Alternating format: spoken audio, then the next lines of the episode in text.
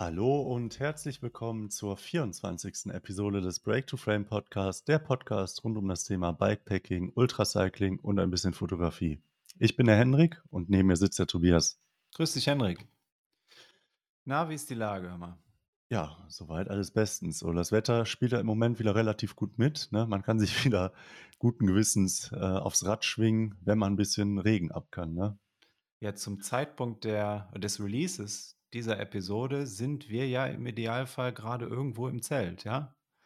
Äh, das äh, ist richtig, ja. frieren uns den Allerwertesten ab. Ja, für, als großen Test für die Nordcup-Reise.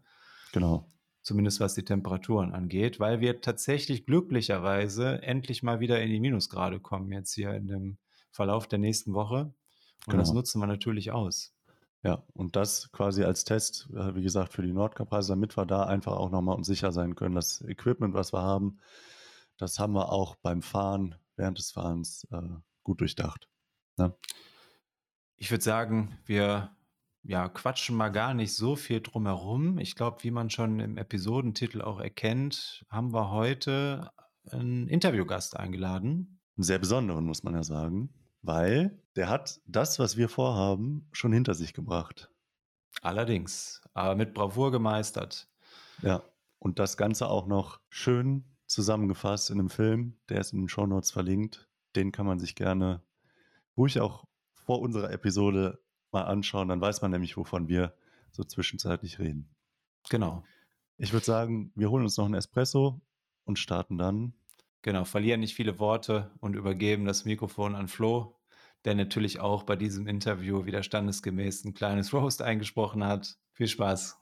Patrick Sasada, Fotograf, Ultracyclist, Bikepacker, YouTuber, Geologe, Hobbypilot und leidenschaftlicher unter der Dusche Sänger. Nachdem ihm das Steinezählen nach dem Studium zu langweilig geworden ist, hat der Stresssympathisant sein Hobby zum Beruf gemacht und fotografiert seitdem seinen kompletten Hausstand von der Bohrmaschine bis zur Puddingpackung, um seinen exklusiven Lebensstandard zu finanzieren und um den doppelten Ristretto ausschließlich aus einer in Spanien von Hand gefertigten Siebträgermaschine zu beziehen. Mit dem Fahrrad ist er, nebenbei Autor, 4000 Kilometer durch fünf Länder an das Nordkap gefahren, hat in 31 Tagen 200 Stunden im Sattel verbracht und bei Windgeschwindigkeiten von über 200 Kilometer pro Stunde die Aussicht auf die Barentssee genossen. Lieber Patrick, schön, dass du da bist. Ich brauche jetzt erstmal einen Schluck Wasser. Und? Ja, die Siebträgermaschine kommt aus Italien, aber ansonsten ganz gut recherchiert.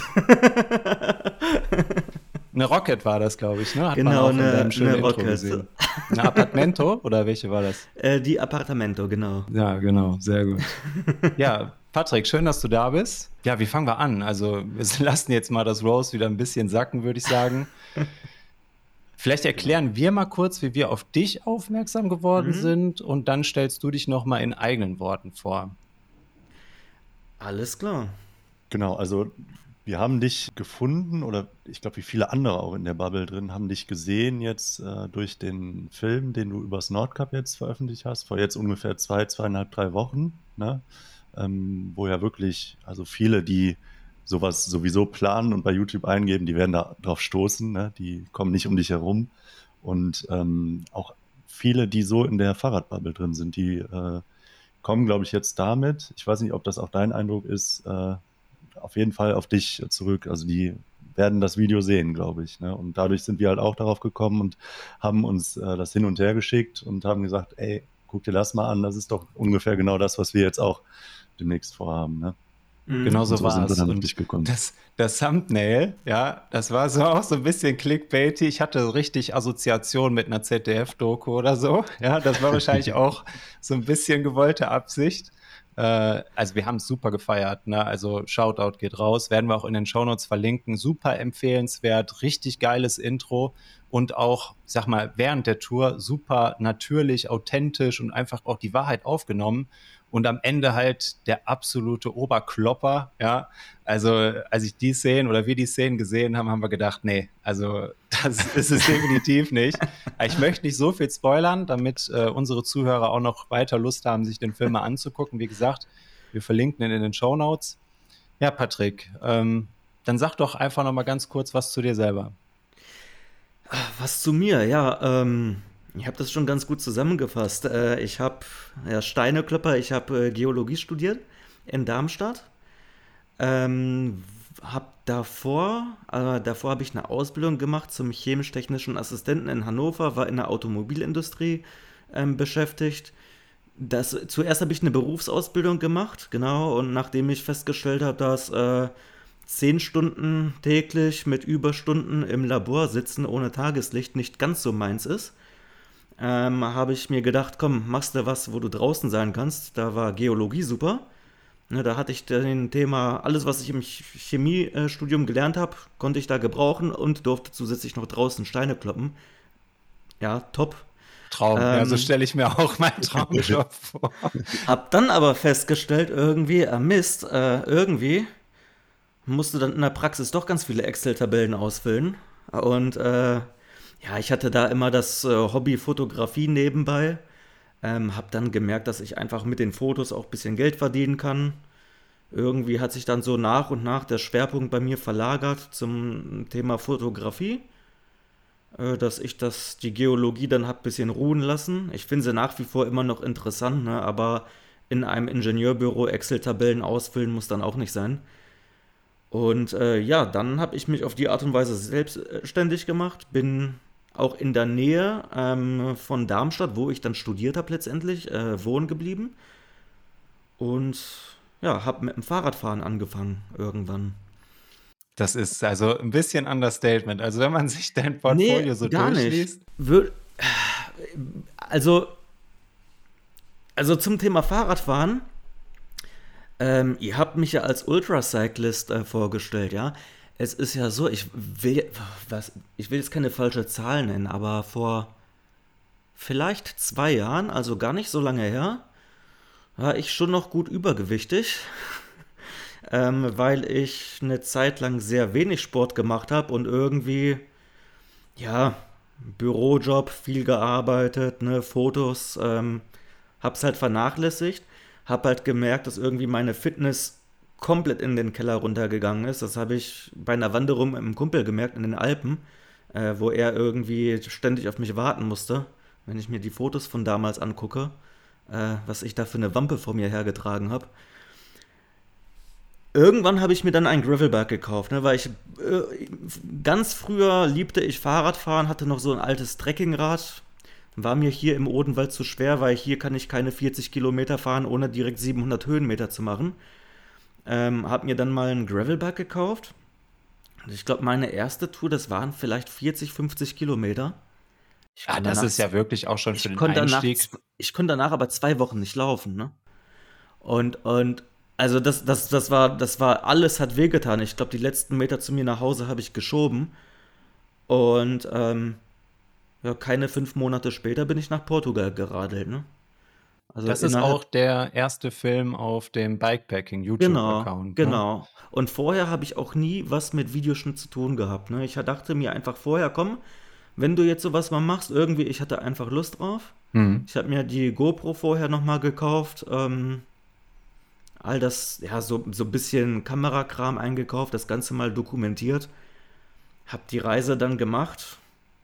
War eine super schöne Reise. Äh, zum Videoschneiden hatte ich dann aber gar keine Lust und habe mir dann irgendwann vor einem Jahr gedacht, kurz vor Weihnachten, komm, jetzt schneidest du das Video mal. Ähm, hab das dann innerhalb von drei Tagen geschnitten und das Ding war ein Riesenerfolg, ne? Ja, das war ein Riesenerfolg und ist ja. auch immer noch. Also gerade jetzt auch durch die Corona-Zeit haben ja, und das ist ja auch das, was wir so erleben, die Blase wird immer größer und die Leute suchen ja nach genau solchen Content. Und da ist ja auch komplett uninteressant, ob du jetzt den, ja, hochperformanten Profifahrer da siehst in einem Video. Du willst ja auch Leute, die nahbar sind, sehen. Deshalb finde ich die Geschichte so sympathisch. Ne? Ich meine, jeder hat so seinen Weg zum Radfahren irgendwie gefunden. Ne? Und das ist ja einfach nur geil, Patrick. Also großen Respekt an der Stelle. Ähm, in Jahren ausgedrückt bist du jetzt wie viele Jahre im Sattel? Zwei, Im Sattel. Ne, 32 noch nicht. Ähm, gute Frage. Also ich habe relativ früh mit dem Fahrradfahren angefangen, als Kind schon schwer auszudrücken. Vielleicht, äh, wenn ich mit acht, also ich bin jetzt 32, vielleicht habe ich mit sieben oder acht angefangen, aber das hat sich natürlich nach und nach gesteigert. Ne? Also von, äh, mal in den Wald nebenan fahren als Zehnjähriger, was dann zwei Kilometer Strecke waren, äh, bis jetzt, das war halt ein ständiger Prozess, deswegen ist es halt schwierig zu sagen, ab wann das jetzt zählt. Auf dem Gravelbike bist du jetzt seit. Seit wann habe ich das gekauft? Das hab, also jetzt muss ich überlegen. Ich habe mir 21, dann habe ich, das habe ich im Dezember 20 gekauft. Also ah, das ist ja krass. knapp zwei Jahre, knapp zwei Jahre. Ich, im, Im Januar, im Jan, also genau vor zwei Jahren habe ich dann eigentlich mit dem Fahrradfahren angefangen, weil so, ne, ja, ich hatte davor Chapeau. auch schon ein Rad, bin längere Touren gefahren, nur hatte ich dann halt irgendwie mal so eine Pause von, sage ich mal, drei bis vier Jahren, wo ich sehr wenig gemacht habe. Ah, du hast ja eben gesagt, du hast äh, von Videoschnitt vorher noch gar keine Ahnung gehabt, aber du hast ja vorher doch durchaus äh, mit Bildern viel gearbeitet und hast viel ja. Erfahrung, beziehungsweise äh, scheint es so zu sein, dass du viel Erfahrung von Photoshop und ähm, Bildbearbeitungsprogrammen ähm, hast. Genau, also das aber das bringt ja mir beim Videoschnitt zugute. wenig weiter. Das bringt mir beim Videoschnitt tatsächlich wenig weiter. So ein bisschen das Color Grading, mhm. ja, mhm. das ist, sage ich mal, wer sich damit auskennt, ähm, das ist so ein bisschen wie in Lightroom. Ja, so ähnlich funktioniert das Color Grading in Final Cut. So kann man sich mhm. das grob vorstellen und ja, oder Bildkomposition. Das hat mir schon geholfen, aber das reine filmerische ja. Videoschnitt hat damit so wenig zu tun. Aber du ähm, schneidest in Final Cut und nicht in Premiere? Ja. Ach, das ist äh, ja. Das ja, ist genau. Ich mache halt alles auf Mac. So. Mhm. Einfach, ich habe halt auf Mac gewechselt. Ich hatte mal Windows und äh, Photoshop ist da ständig abgestürzt und dann, keine mhm. Ahnung, bin ich irgendwie darüber geswitcht. Ähm, habe beide Programme ausprobiert, aber ich fand Final Cut für Anfänger einfach intuitiver. Ja, okay. Ähm, ich glaube, im Endeffekt nehmen sich die beiden Programme nicht viel, aber ich fand es einfach intuitiver so als Neueinsteiger. Mhm. Das ist auch ein wichtiger Hinweis, weil ähm, wir arbeiten auch mit der Creative Cloud und äh, es ist so, also wenn man das eine Programm so ein bisschen beherrscht, dann weiß man zumindest schon mal die ein oder andere Tastenkombination. Aber wenn du jetzt sagst, Photoshop erfahren bist du, aber das bringt ja in Final Cut nichts, ähm, das ist ja schon mal ganz interessant. Ja, aber die Tastenkombinationen, die ich im Videoschnitt benutze, sind irgendwie so universell. Also die. Mhm. Ja. Also ja. das war keine große Umstellung. Ähm, das war super easy. Also das Ergebnis spricht auf jeden Fall für sich. Also gerade das Intro, das äh, hat einen ja sofort gecatcht. Also da hast du dir ja mehr als Mühe mitgemacht. Äh, auch die Transitions zum Teil, also Gänsehaut, also wirklich cool. Ähm, Nochmal zur Einordnung. Also YouTube war ja nicht ganz, ja, unbeflecktes Land für dich. Also du, du hast mhm. angefangen mit äh, einem Fotografiekanal und. Genau, genau. Es war eigentlich ein Photoshop-Bildbearbeitungskanal. Also, ich hatte da Photoshop-Tutorials hochgeladen. Mhm. Ähm, Fotografie weniger, weil Fotografie wäre viel mit filmerischem Aufwand zu tun, von dem ich ja keinen Aufwand hatte. Und Photoshop ist ja einfach nur Screen Recording. Ja, stimmt, stimmt. Und ähm, dementsprechend hatte ich mich einfach auf Photoshop konzentriert. Ähm, ja, dann habe ich da mehr oder weniger meine Techniken gezeigt und ähm, Fragen beantwortet, aber Photoshop ist so ein Ding, ne? Irgendwann hat man die ganzen Themen durch. Ich meine, mhm. natürlich gibt es Sachen in Photoshop, die ich noch behandeln könnte, die ich aber ehrlicherweise selbst gar nicht nutze und die Sachen, die ich nutze, die habe ich einmal komplett abgefilmt und äh, dann hatte ich keinen Content mehr für den Kanal und mhm. habe es einfach ruhen lassen. Ja, das war halt das, genau. Aber ich glaube, äh, der andere Zweig, der sich jetzt aufgetan hat, der hat auch mehr als Potenzial und da werden dir, glaube ich, die Ideen auch nicht ausgehen. Ja. Ähm, damit wir den Kreis jetzt so ein bisschen schließen, also ich glaube, alle haben jetzt so einen kleinen Einblick bekommen, wer da bei uns zu Gast ist. Ähm, habe ich natürlich auch deinen Strava-Account so ein bisschen gestalkt. Ne? Das gehört natürlich auch immer zu unseren Recherchearbeiten. Und da ist mir auf jeden Fall aufgefallen, weil du vorhin ein bisschen das Wort Ultrafahrer geschmälert hast, dass du zumindest die Rafa Festiv 500 2022 abgeschlossen hast. Genau. Genau, und das macht man ja auch nicht mal ebenso. Ne? Da spreche ich aus eigener Erfahrung oder wir aus eigener Erfahrung. Das ist natürlich auch was, ich weiß nicht, wie, das, wie die Wetterbedingungen bei dir waren jetzt in den letzten Wochen, aber da musste man dann auch sich eher zwingen, nochmal vor die Türe zu gehen. Ne? Ja, also, ähm, also die Schuhe auskippen konnte ich danach jedes Mal. Also es war, es war also zwischen, ich war in Hannover zu dem Zeitpunkt ähm, bei der Familie und ja, zwischen Weihnachten und Neujahr hat es dann nur geregnet. Also permanent eigentlich und ja. so ist es. Jedes Jahr aufs Neue ne, verbirgt sich hinter der Festiv immer irgendein anderes Schicksal. Ja. Zumindest hatten wir dieses Jahr nicht so viel mit zu kalten Temperaturen zu kämpfen. Ne? Das kommt ja jetzt langsam auf uns zu. Ja, nicht während des Festivs, aber ich war vorher in Berlin. Äh, ich weiß nicht, ob ihr den kennt. Just Road Bike, auch auf YouTube, der Dennis. Ähm, mit dem habe ich das BUB nachgefahren. Äh, nee, nicht BUB. BAB, Berlin Agermunde Berlin. Das BUB ah, okay. findet im Mai statt. Da nehmen wir dann teil. Ähm, das ist eine 200 Kilometer lange Strecke über Kopfsteinpflaster, also ein mm. alter DDR-Klassiker. Ähm, man wird gut durchgerüttelt auf den 200 Kilometern. Und da hatten wir auch, boah, es waren starke Minusgrade. Ich weiß jetzt nicht mehr, ob es minus 10 waren, aber so Fast Eieiei. zumindest. Also, es war sehr kalt. Das ja. war dann wahrscheinlich so Anfang, Mitte Dezember, ne? Da war ja so. Ja, irgendwie Mitte Dezember, so irgendwie sowas. Weiß ich gerade mhm. nicht mehr genau. Sowas um den Dreh, ja. Mhm. Ja, klingt ja nach Berliner Roubaix, ne? Also, wenn du sagst Kopfsteinpflaster. Das ist, das ist angeblich härter als das Paris-Roubaix, ja? Sehr geil. Ja, Kleiner Link hier zum Kopfsteinpflaster. Ja, und wenn man sich deinen Strava-Account anschaut und sich auch so ein bisschen die Statistiken vom letzten Jahr so mal zu Gemüte führt, fällt einem auf, äh, der aktivste Monat 2020 war der August. Du hast am 22.08.2022 nach sieben Stunden und 28 Minuten, 126 Kilometern und 1350 Höhenmetern die letzte Etappe eurer Reise absolviert und das Nordkap erreicht. Mhm.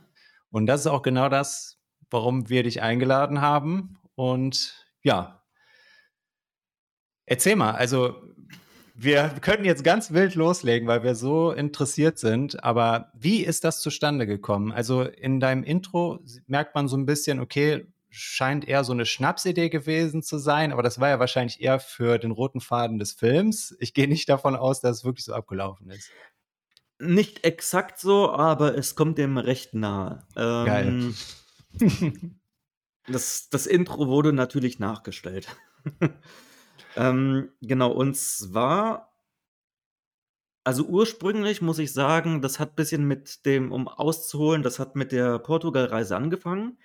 Das war von mir irgendwie immer so ein, ja, ich will nicht sagen Kindheitstraum, einfach mit dem Fahrrad mal einmal quer durch Europa zu fahren. Das ist so ein Ding, davon habe ich immer schon geträumt. Hab's ja, aber nie wirklich gemacht. Ich glaube, ich bin mal vor, wann war das? Weiß nicht, sieben Jahren oder so mit Freunden ans Mittelmeer gefahren. Ähm, das war so die längste Tour bis dahin, die sich aber auch sehr gezogen hat. Ähm, aufgrund des äh, Rotweines in den Trinkflaschen. das ist der Modus. Und, ja, äh, genau. Das geht raus an der Stelle. Und, und äh, irgendwann, ja, ich hatte halt, wie gesagt, eine Phase, wo ich unsportlich geworden bin, habe dann so ein bisschen das Ganze, ja, ich will nicht sagen, es ist in Vergessenheit geraten, aber doch ein bisschen in den Hintergrund gerückt, weil mhm. ich bin ja, wie gesagt, wenn man unsportlich ist, man hat dann irgendwie das Gefühl so, okay, irgendwie die besten Jahre sind vorbei, ja. Ob ich, ob oh ich nochmal irgendwann so sportlich werde, wer weiß. Also das war halt echt so, ne, man, man geht raus, merkt direkt, boah, ey, ich komme den Berg kaum hoch. Und dachte ich mir echt so, ey, puh, ob ich jetzt nochmal so sportlich werde wie früher, ich weiß es nicht. Ähm, nachdem ich mir das Gravelbike gekauft habe, ging das aber erstaunlich schnell, dass man die Fitness wieder bekommt.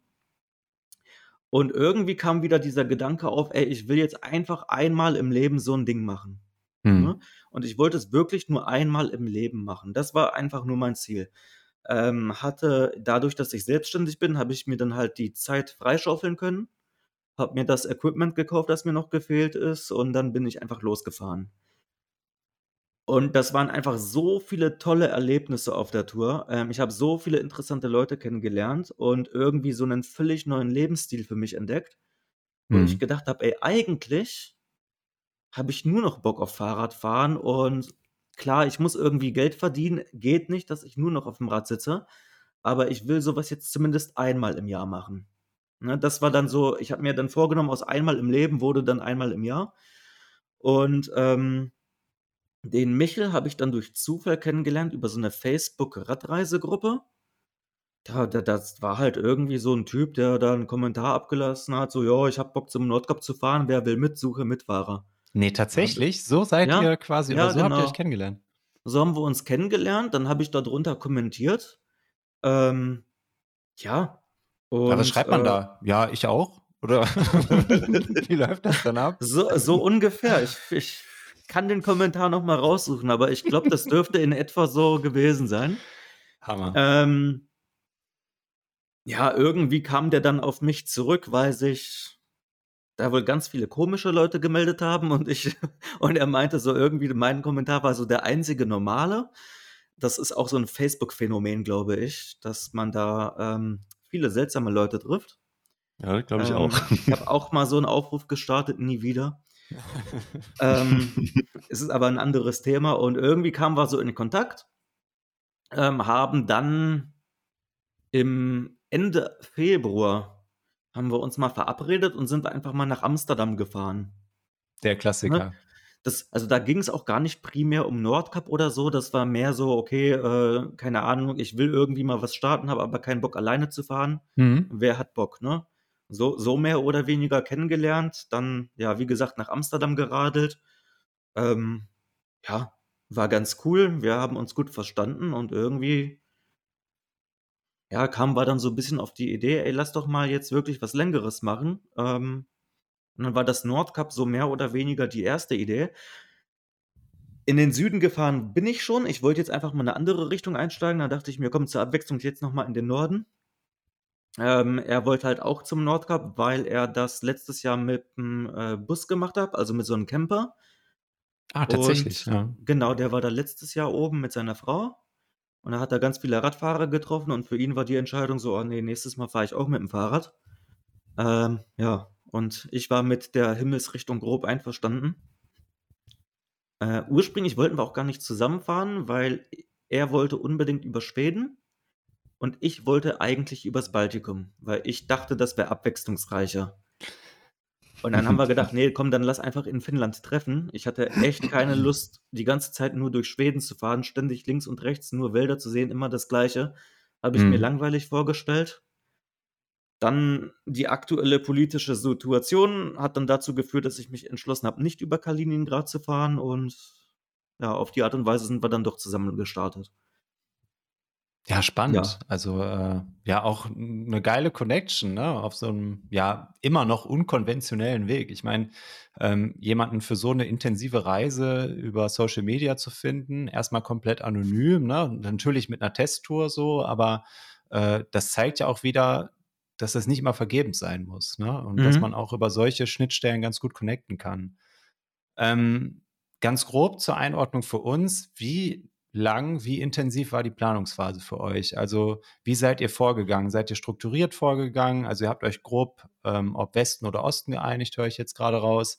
Habt ihr Unterkünfte zusammen besprochen? Also wie seid ihr da vorgegangen? Mm, Nee, also ähm, die Planung habe mehr oder weniger ich übernommen.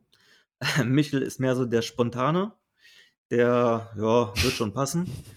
Das Äh, auch, also das, Das haben wir auch gemerkt. ja. es sind ja so viele so, ne? Und Aber die ja, erreichen trotzdem alle ihr Ziel. Also ich finde es so ja, es ist, es, es ist so. Also ich, ähm, er hatte, er hatte halt von Fahrradfahren gar keine Ahnung. Ne? Er hat sich das Fahrrad eigentlich erst gekauft für die äh, Amsterdam-Tour.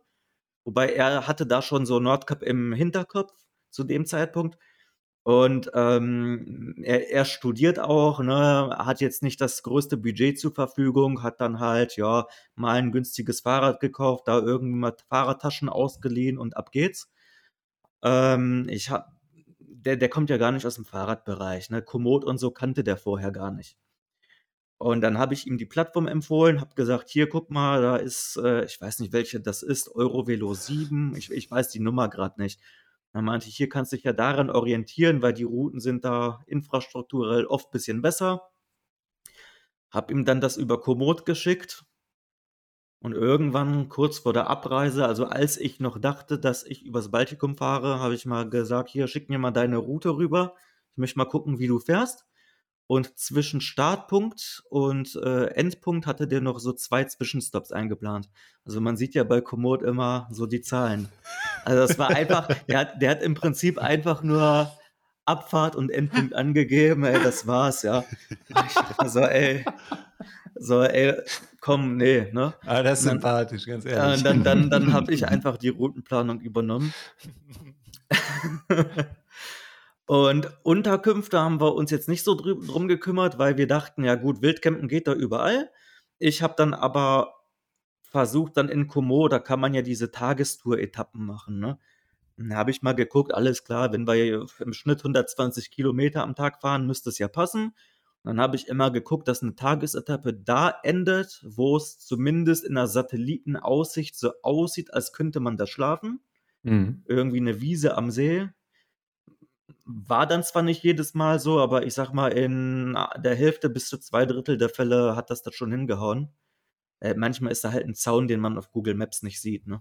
Ja, klar. Und also ich habe dann schon geguckt, okay, das sieht das nach Schlafplatz aus, ja oder nein. Dann habe ich immer darauf geachtet, dass man zumindest irgendwie einmal am Tag irgendwie am Supermarkt vorbeikommt und dass am Anfang der nächsten Tagesetappe irgendwie eine Trinkwasserstelle in der Nähe ist nach spätestens mhm. 20 Kilometern. Und ähm, da habe ich schon so ein bisschen drauf geachtet in der Planung, dass wir dann ausreichend Supermärkte haben. Was oben nicht einfach war, weil Lappland ist so leer, ich glaube, wir haben da teilweise 300, 400 Kilometer Umweg auf die gesamte Strecke gerechnet, einfach nur damit wir dann äh, Supermärkte haben. Spreche es doch nicht aus, bitte. Spreche unsere böse Vorahnung doch bitte nicht aus. ja, ich kann euch mal meine Route schicken später. Also man, man kriegt das hin, man kriegt das hin. Man muss aber dazu sagen, nicht alle Supermärkte, die auf Google Maps gelistet sind, existieren auch. okay. Also wenn, wenn auf Google Maps steht, äh, geöffnet Montag bis Freitag, dann kommt man da an und der Laden ist irgendwie schon so seit zehn Jahren verlassen. Das ist ein Lost Place. das ähm, ist äh, der Klassiker, ne? Ja, also plant mal ein paar mehr ein und nimmt vielleicht, und mein Tipp ist, ähm, packt so, dass ihr, wenn ihr losfahrt, eine Tasche komplett leer ist. Weil die leere Tasche braucht man dann für Lebensmittel unterwegs. Ne? Ähm, das ist so ein Tipp, den ich ja rausgeben würde. Und wenn man dann vorher genug einkauft, dann kommt man auch mal fünf Tage ohne einen Supermarkt zurecht. Wobei ich glaube, das meiste waren vier Tage bei uns. Ähm, das ist halt aber ein bisschen frustrierend, wenn man denkt, morgen kommt ein Supermarkt und danach gibt es drei Tage später immer noch keinen. Ja, klar. Mhm.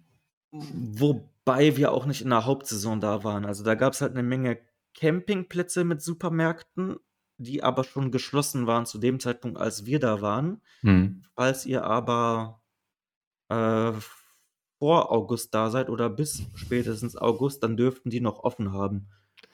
Sollen wir dir mal beichten, wann wir starten? Wann? Wir starten Ende April. Ja gut, aber dann seid ihr im Mai ich weiß es halt nicht, wie die Saison da ist, ne, aber da könnte es halt schon losgehen. Also es könnte ja, ein besserer Zeitpunkt sein als Herbst. Also, also das, was wir wissen, dass letztes Jahr um die Zeit grob auf den Webcam-Aufnahmen noch richtig dick Schnee lag am Nordkap selbst und auch davor. Die Straßen waren noch komplett verschneit. Und das natürlich was, worauf wir jetzt gerade so ein bisschen wetten, dass es nicht so extrem ist, weil da ist ja dann kein Durchkommen für uns so wirklich, ne? dann kommst du mit deinem Film um die Ecke und zeigst uns da irgendwie Windgeschwindigkeiten. Dann kommt das auch noch, ja, genau. Ja, also in das in Kombination stelle ich mir schlecht vor. Aber ich glaube, Schnee an sich. Ich meine, von Hennings weg sind es ja nur 30 Kilometer, ne? Worst Case kann man die schieben. Das ist ja, eine Tageswanderung. Das ist halt recht. halt eine Tageswanderung im Worst Case. Und ja. ich sag mal, realistischerweise wird man nicht von Hennings weg aus schieben müssen, sondern man kommt vielleicht noch bis zum Nordkap-Tunnel. Äh, irgendwie gefahren, vielleicht etwas langsamer. Die Straße wird ja auch geräumt, ne? Ja, eben, das genau. Ist ja eine Hauptstraße. Ich denke, das ja. müsste gehen. Das wird geräumt, da wird vielleicht mal an der einen oder anderen Stelle ist es vielleicht mal glatter. Ich, ich habe auch heute was gesehen durch Zufall. Ist jetzt ein bisschen off-topic, was mir sehr viel Hoffnung bereitet. Und zwar, ähm, wir arbeiten ja beide im Krankenhaus und ich lese dann ab und zu mal mit den Patienten so ein bisschen Zeitung. Und in der, in der ähm, ja, kostenlosen Fernsehzeitung, da ist ja immer so eine Werbung für Kaffeereisen, meistens für Rentner, nehme ich einfach mal an. Und da werden schon Reisen zum Nordkap angeboten von März bis April. Und dann denke ich mir so, wenn die Rentner in ihrem temperierten Bus das zum Nordkap schaffen, dann werden wir es ja wohl auch äh, fast einen Monat später dann mit den Rädern dahin schaffen. Also das war so ein bisschen was, wo ich mir gedacht habe, okay, vielleicht ist es doch nicht so schlimm, wie wir uns das mhm. vorstellen. Mhm. Äh, und wir bleiben einfach cool. Ne? Du hast ja recht mit deiner Aussage. Also ja. selbst wenn es auf den letzten Kilometern nochmal kritisch wird, dann äh, schieben wir halt. Ne? Das ist ja alles was was man irgendwie. Würde mich vielleicht auch bei der Reifenbreite an dem äh, Bus der Rentner orientieren. Und er bitte nicht. Aber jetzt spricht doch nicht direkt die ganzen Wahrheiten aus. Wir, wir, debattieren hier schon seit Monaten über Reifenbreiten. Wir, wir, wissen, es wird sich um die 40 bewegen. Ne? Ja, aber das ist ein also, sehr sensibles Thema. Also, also 40 ist gut. Ähm, falls ich euch einen Tipp geben kann, ähm, was den Reifen anbelangt. Ich habe da nämlich sehr, sehr viele verschiedene Modelle ausprobiert. Und ich bin jetzt beim, oh, wie heißt denn der? Beim Pirelli Shinturaccio Gravel M oder so. Wie heißt denn der? Ich habe keine Ahnung. Gravel ja, Age? Ist richtig. Ist richtig. Heißt ja, der, der Shinturacho? aber M. Shinturato, ja, ist richtig. Aber ich kann dir dazu mal eine Anekdote erzählen von ja? uns. Ja. Die, die Tour, die wir nämlich jetzt vorher gemacht haben, also wir machen im Moment äh, wir sind vom südlichsten Punkt Deutschland aus gestartet und müssen halt in unserem Urlaub immer so ein paar Etappen fahren, haben einmal Deutschland äh, gemacht von Süden nach Norden und jetzt die letzte, die wir gemacht haben, war Dänemark von ähm, Süden nach Norden quasi. Mhm. Und da hatten wir, also ich hatte die Pirellis drauf und wir hatten wirklich so viele Platten, das kannst du dir nicht vorstellen. Echt? Äh, das, das lag nicht nur an den Reifen, weil die haben wir vorher auch schon getestet und da hatten die wirklich guten Grip und da war alles bestens. Aber du hast, glaube ich, auch die M-Version davon gehabt und mhm. ich hatte die H-Version. Die M-Version genau. ist ja nochmal ein bisschen rougher, sage ich mal. Die H-Version ist ein bisschen performanter noch, trotz der Reifenbreite. Und äh, wir hatten so viele platte Reifen, das kannst also du dir nicht vorstellen. ich hatte noch keinen einzigen Platten. Ähm, ich bin jetzt damit ja Hälfte mit Schlauch gefahren und habe dann auf der Hälfte auf Tubeless umgerüstet. Mhm. Ähm, Aber ja, das kann ich nicht schon Ich finde den Reifen nur geil, weil der in der Mitte eine durchgängige Lauffläche hat. Das heißt, auf Asphalt rollt der super. Ja, ist mhm. pedal auch, ne? Ja. Und in, ich habe den jetzt in fin, äh, 45 mm Breite. Mhm. Ne, und das federt auch so schön weg, äh, wenn man halt mal ein bisschen gröbere Schotterpisten langfährt. Und auf dem Weg zum Nordkap wirst du gröbere Schotterpassagen haben, weil auch die asphaltierten Straßen zum Teil nicht mehr asphaltiert sind, aufgrund zahlreicher Baustellen. Die werden mhm. da, also letztes Jahr wurden die teilweise alle neu gemacht. Und das, was laut Komoot asphaltiert wäre, war da einfach nur grober Schotter, weil das im Prinzip die erste Schicht war unter dem Asphalt. Ah, okay. Genau, und das war schon super praktisch, ähm, da etwas breitere Reifen zu haben. Ich hatte zu dem Zeitpunkt 40er drauf äh, gemischt von Vittoria und von Conti, weil keiner der beiden Reifen in zweifacher Ausführung lieferbar war. Ah, das war die Zeit, ne? Wo das war ein bisschen Zeit. Mangel hatten. Ja. Da, da hatte ich äh, vorne, hinten unterschiedliche Hersteller. Die 40 fand ich ein bisschen zu schmal. Und ich finde jetzt die 45er wären jetzt meine Wahl, aber, aber nur mit dem Pirelli, weil der eben so leicht läuft. Ne? Ich muss sagen, der Ultrabite von Schwalbe, den habe ich mal ausprobiert. Damit bin ich gefühlt 5 km/h langsamer und nach der Hälfte der Strecke K.O. Das Ding rollt gar nicht. Ne? Ähm, wir sind jetzt richtig im Nerd Talk angekommen, ja, aber gut. hast du den Overland ausprobiert? Das würde mich nee. interessieren. Den nee, Schwalbe nee. Overland. Den ist die Wiebke ja gefahren. Äh, der macht für, auf mich auch nochmal einen guten Eindruck und der ist vom Profil her ähnlich wie der Cinturato. Mhm. Das ist ein super schwieriges Thema, weil wir sind nach unserem Dänemark-Massaker da, was die Platten anging, wir waren ja nur am Flicken. Wir haben ja irgendwann gar keine Schläuche mehr eingezogen, sondern den vierten, fünften Flicken auf den Schlauch gemacht. So muss ihr das vorstellen. Wir sind beim Schwalbe-Marathon angekommen, weil wir gar keine Lust mehr haben auf irgendwelche Punctures da auf dem Weg zum Nordkap. Ne? Aber wenn du sagst, also äh, Pech gehabt, dann wahrscheinlich eher dann. Also das war, ich, bin äh, zum Nordcup sind wir äh, tubeless gestartet. Nach dem ersten Platten haben wir halt äh, den Reifen nicht mal dicht auf die Felge bekommen. Und dachten wir uns, komm, jetzt wechseln wir mal auf Schlauch. Und ich hatte vielleicht, ich weiß es jetzt nicht mehr, ich würde mal sagen, zwei Platten. Michel hatte vielleicht drei Platten oder sowas. Und ich finde das Mhm. auf 4000 Kilometer jetzt äh, Das ist ja nichts. vertretbar. Ja. Ja. Und das war auch schnell geflickt. Und also ich würde mir den Marathon nicht antun vom Fahrkomfort her. Ja, das ist lustig, weil äh, viele oder ein paar unserer Zuhörer haben uns geschrieben, ja, was, als wir auf der Tour waren, wir haben das auf Instagram halt so ein bisschen begleitet und ähm, viele haben uns dann geschrieben, was habt ihr denn da für, für komische Reifen, die ihr euch da ausgesucht habt? Geht zum nächsten Radladen und wechselt die. Und wir haben die ganze Zeit gesagt, so ja, das liegt aber nicht am Reifen, das liegt ja an der Straße. Wir kommen ja einfach aufgrund dieser Straßengegebenheiten hier nicht voran, weil da so feine ähm, Quarzsteinchen auf, dem, äh, auf der Straße lagen, die uns die ganze Zeit den Reifen zerschossen Mhm. haben. Und wir haben so viele Zuschriften dazu bekommen, dass das einfach scheiß Reifen sind. Und Wir haben Pirelli beleidigt in den. Instagram-Stories. Aber wenn wir jetzt hören, dass äh, das auch so geht, dann geben wir dem Ganzen, glaube ich, nochmal eine Chance. Ja. Und äh, das war auf jeden Fall eine wichtige Information für uns, um da Gut. vielleicht auch mal ein bisschen auf den Boden der Tatsachen zurückzukommen. Ja, wobei Beleidigungen ja schon ein konstruktiver Lösungsansatz sind in erster Linie. Das ist richtig, ja. Ja. äh, ich würde es nochmal ausprobieren. Also, wie gesagt, äh, also ich weiß halt nicht, ob Tubeless besser ist ne, oder Schlauch. Das muss man auf so einer Tour ausprobieren. Meiner Erfahrung nach kriegt man mit Tubeless viel seltener einen Platten. Aber wenn man einen hat, dann dauert das Geflicke fünfmal so lange, bis man den Reifen wieder Mhm. dicht bekommt. Äh, ich glaube, unterm Strich nimmt sich das nichts mehr, nicht viel auf so einer langen Tour. Ja, wir haben, wir Ja. haben auf Touren, also so bei, bei Heimreisen, so haben wir gute Erfahrungen damit gemacht. Also so eine einfache Ausfahrt, aber auf Touren haben wir da tatsächlich nicht so viel Gutes zu berichten, was Ja. Tubeless Setup angeht.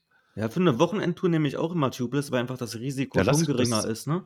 Genau. Aber ich sag genau. mal, auf 4000 Kilometer wirst du so oder so eine haben. Mhm. Und äh, ob du da drei Minuten brauchst zum Flicken oder 30, ist halt ein Unterschied, ne? Ja, das stimmt. Ja. Ja,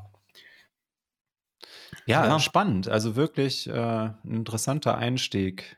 Henrik, äh, ich würde sagen, wir wechseln uns so am besten so ein bisschen ab. Ne? Wir haben ja die Fragen hier zusammen zusammengetragen. Ja, genau. Ich würde einfach mal anfangen, beziehungsweise weitermachen mit äh, der Frage. Du hast ja eben schon erwähnt, Unterkunftssuche. Hast du vorab schon mal so ein bisschen vorbereitet und gesagt, so alle 100, 120 Kilometer hast du über ein Satellitenbild schon mal geguckt. Kann man da irgendwie in der Nähe schlafen? Ist da irgendwie die Möglichkeit, ein bisschen fernab von der Straße vielleicht auch sein Zelt aufzuschlagen? Und du hast auch gesagt, das hat so zu 50, ja, bis, bis hin zu zwei Drittel ähm, der Fälle hat das, hat das ganz gut geklappt. Äh, und die andere Hälfte hat das dann so gut geklappt, dass ihr dann trotzdem im Zelt schlafen konntet? Oder wie habt ihr das dann gemacht? Also, wie war da euer Vorgehen? Ja, also wir sind dann einfach, äh, wenn wir mit der Tagesetappe fertig waren und äh, da war nichts zum Schlafen, haben wir einfach den nächsten Tag schon mal eingegeben, sind einfach weitergefahren, haben Mhm. links und rechts immer mal geguckt, ob da was kommt und dann kam immer irgendwas. Ähm, in äh, Dänemark sind wir dann noch auf Campingplätze umgestiegen, weil in Dänemark Wildcampen tatsächlich illegal ist. Mhm. Ähm, wird wohl sehr hoch bestraft und dann haben wir gesagt, ja komm, dann äh, lieber einen Campingplatz für ein paar Euro. Äh, in Deutschland haben wir noch wild gecampt, weil das ist in Mecklenburg-Vorpommern, Brandenburg und Schleswig-Holstein erlaubt. Ähm, genau, und Schweden, Finnland, Norwegen war sowieso unproblematisch. Aber manchmal gab es halt einfach Plätze, wo es halt aufgrund der Gegebenheiten nicht ging. Ne? Wenn da halt äh, links und rechts nur Sträucher und Felsen und irgendwelche stacheligen Büsche am Wegesrand stehen, dann kann man da halt kein Zelt aufschlagen. Da Hm. sind wir halt einfach weitergefahren, haben Ausschau gehalten. Ähm, wir haben zwei, dreimal bei irgendwelchen Leuten im Garten gepennt. Ähm, ja, ich glaube, zweimal haben wir auch in einer öffentlichen Hütte gepennt, äh, die wir dann im Internet gefunden haben auf wildcamp.org, glaube ich. Ähm, genau. Aber sonst immer spontan, eigentlich meistens weiterfahren, dann kam schon irgendwas. Also, ich bin da auch relativ anspruchslos, was ähm, das angeht. Ich finde, der Begriff Unterkunft ähm, hört sich sehr hochgegriffen an, weil manchmal ist es einfach ein zwei Meter breiter ein Grünstreifen an der Bundesstraße. Das als Mhm. Unterkunft zu betiteln. ja. Aber ähm, ja, man findet irgendwie immer was, ne? Ja, ja, man hat ja zwischenzeitlich immer mal wieder in eurem Film gesehen, so echt so auf den Bildern richtig toll aussehende ähm, Spots an einem See oder wo auch immer. Jetzt nicht, wahrscheinlich habt ihr die Spots beim Film ausgelassen, wo ihr dann wirklich direkt neben der Straße oder so geschlafen habt. Ähm, was mich noch interessiert, wenn ihr jetzt, du hast ja gerade gesagt, ihr habt auch bei Leuten zu Hause geschlafen, mhm. im Garten oder wo auch immer. Haben die euch angesprochen oder habt ihr die angesprochen? Nee, wir haben die meistens angesprochen. Ähm, hm. Also das erste Mal, das haben wir, glaube ich, sogar ins Video aufgenommen. Ähm, mhm. da, da, war halt weit und breit nichts. Der ursprünglich geplante Schlafplatz war an einem See, der wohl sehr beliebt ist in der Nähe von einer Autobahn und da sind wohl zu viele Touris und da waren überall Schilder aufgestellt mit Campingverboten, Nachtkontrollen mhm. und ja, hatten wir jetzt nicht hm. so Lust drauf. Es war halt weitergefahren, da war halt nichts, ne? Da waren nur Dornsträucher und Felsen am Wegesrand. Dann fing hm. ein Gewitter an, äh, die ersten Regentropfen kamen schon runter. Da haben wir uns gedacht, ja, dann lass einfach am erstbesten Haus mal die Leute fragen. Da saß halt so ein Typ äh, im Holzfällerhemd vor der Tür, hatte irgendwie noch äh, so eine Axt im Baumstamm stecken, war gerade am, äh, schön am Bier trinken. So, so richtig, wie, so ein, ja, wie man sich das vorstellt in einem, in einem Film, ja. Also, Flanellhemd? Genau, und eine äh, Hose mit Ho Hosenträgern. So, so, so, so, so, so, Hosenträger aus Leder und. Aber Patrick, der hatte nicht so eine weiße Kettensägenmaske auf, ja? nicht, dass ich wüsste, ne? Okay, gut. Ja, äh, super sympathisch. Also eigentlich wie aus dem Film, wir haben den gefragt, der konnte auch nicht so gut Englisch. Ähm, aber ist halt zum Verständigen ausgereicht und dann hat der uns äh, direkt in seinen Garten gelassen. Der hatte einen großen Bauernhof. Wir haben dann da geschlafen. Am nächsten Morgen, äh, ja, wir haben abends noch mit dem Bierchen getrunken und am nächsten Morgen äh, ja, durften wir reingehen zum Frühstücken. Ähm, was uns echt unangenehm war, weil wir haben echt gestunken zu dem Zeitpunkt. Ja, oh ja, das, das glaube ich dir. Und ich dachte mir das so, nee, ey, ich kann jetzt nicht bei dem in die Küche gehen und die Schuhe anlassen, aber die Schuhe ausziehen war halt auch nicht so die beste Option. Das war das halt. So ja, das war so das Unangenehme, ja, aber super lieb. Die haben uns dann, also seine, äh, ja, seine Frau und er, die haben uns halt noch das Frühstück zubereitet. Die Kinder waren da, äh, super cool. Und ähm, ja, beim zweiten Spot war das ähnlich. Da gab es halt nichts zum Schlafen. Ich glaube, an dem Tag hatten wir dann halt die 150 Kilometer schon voll. Mhm. Was sich nicht viel anhört für Leute, die nur Tagestouren fahren. Ne? Ähm, das muss man dazu sagen, der Vergleich Bikepacking, Radreise und Tagestour ist was anderes. Also an einem Tag kann ich auch 400 Kilometer fahren ohne Probleme. Aber wenn du halt seit einem Monat jeden Tag unterwegs bist, dann noch mit Gepäck, dann Gegenwind, da sind 120 Kilometer, die fühlen sich dann auf einmal an wie 400 ja. an einem Tag. Ne? Ja. ja. Das ist auch was, wo wir lustigerweise, jetzt wo du das ansprichst, äh, vor ein paar Tagen noch drüber gesprochen haben, weil die Wiebke in ihrem Film On Her Own ja genau das Gleiche beschreibt. Der hat sich ja 100 Kilometer Tagesziele gesetzt und hat auch von ein paar Stimmen dann, die das gesehen haben, dann gesagt bekommen, ja wie 100 Kilometer, klingt ja. jetzt erstmal nicht so viel. Aber jeder, der sowas macht, unter diesen Bedingungen, unter dieser Dauerbelastung, der weiß ganz genau, dass da jeder Kilometer eine Relevanz hat. Das, ja? das, das ist was ganz anderes. Ich ähm, hatte da auch schon eine Diskussion mit äh, einem befreundeten YouTuber, der halt auch so Ultra-Cycling-Sachen macht. Ah, der, der fährt auch das Festiv in einem Stück durch und so Geschichten. Mhm. Also komplett irrer Typ. Ähm, aber der hat noch nie eine Bikepacking-Tour gemacht, die länger als vier Tage ging.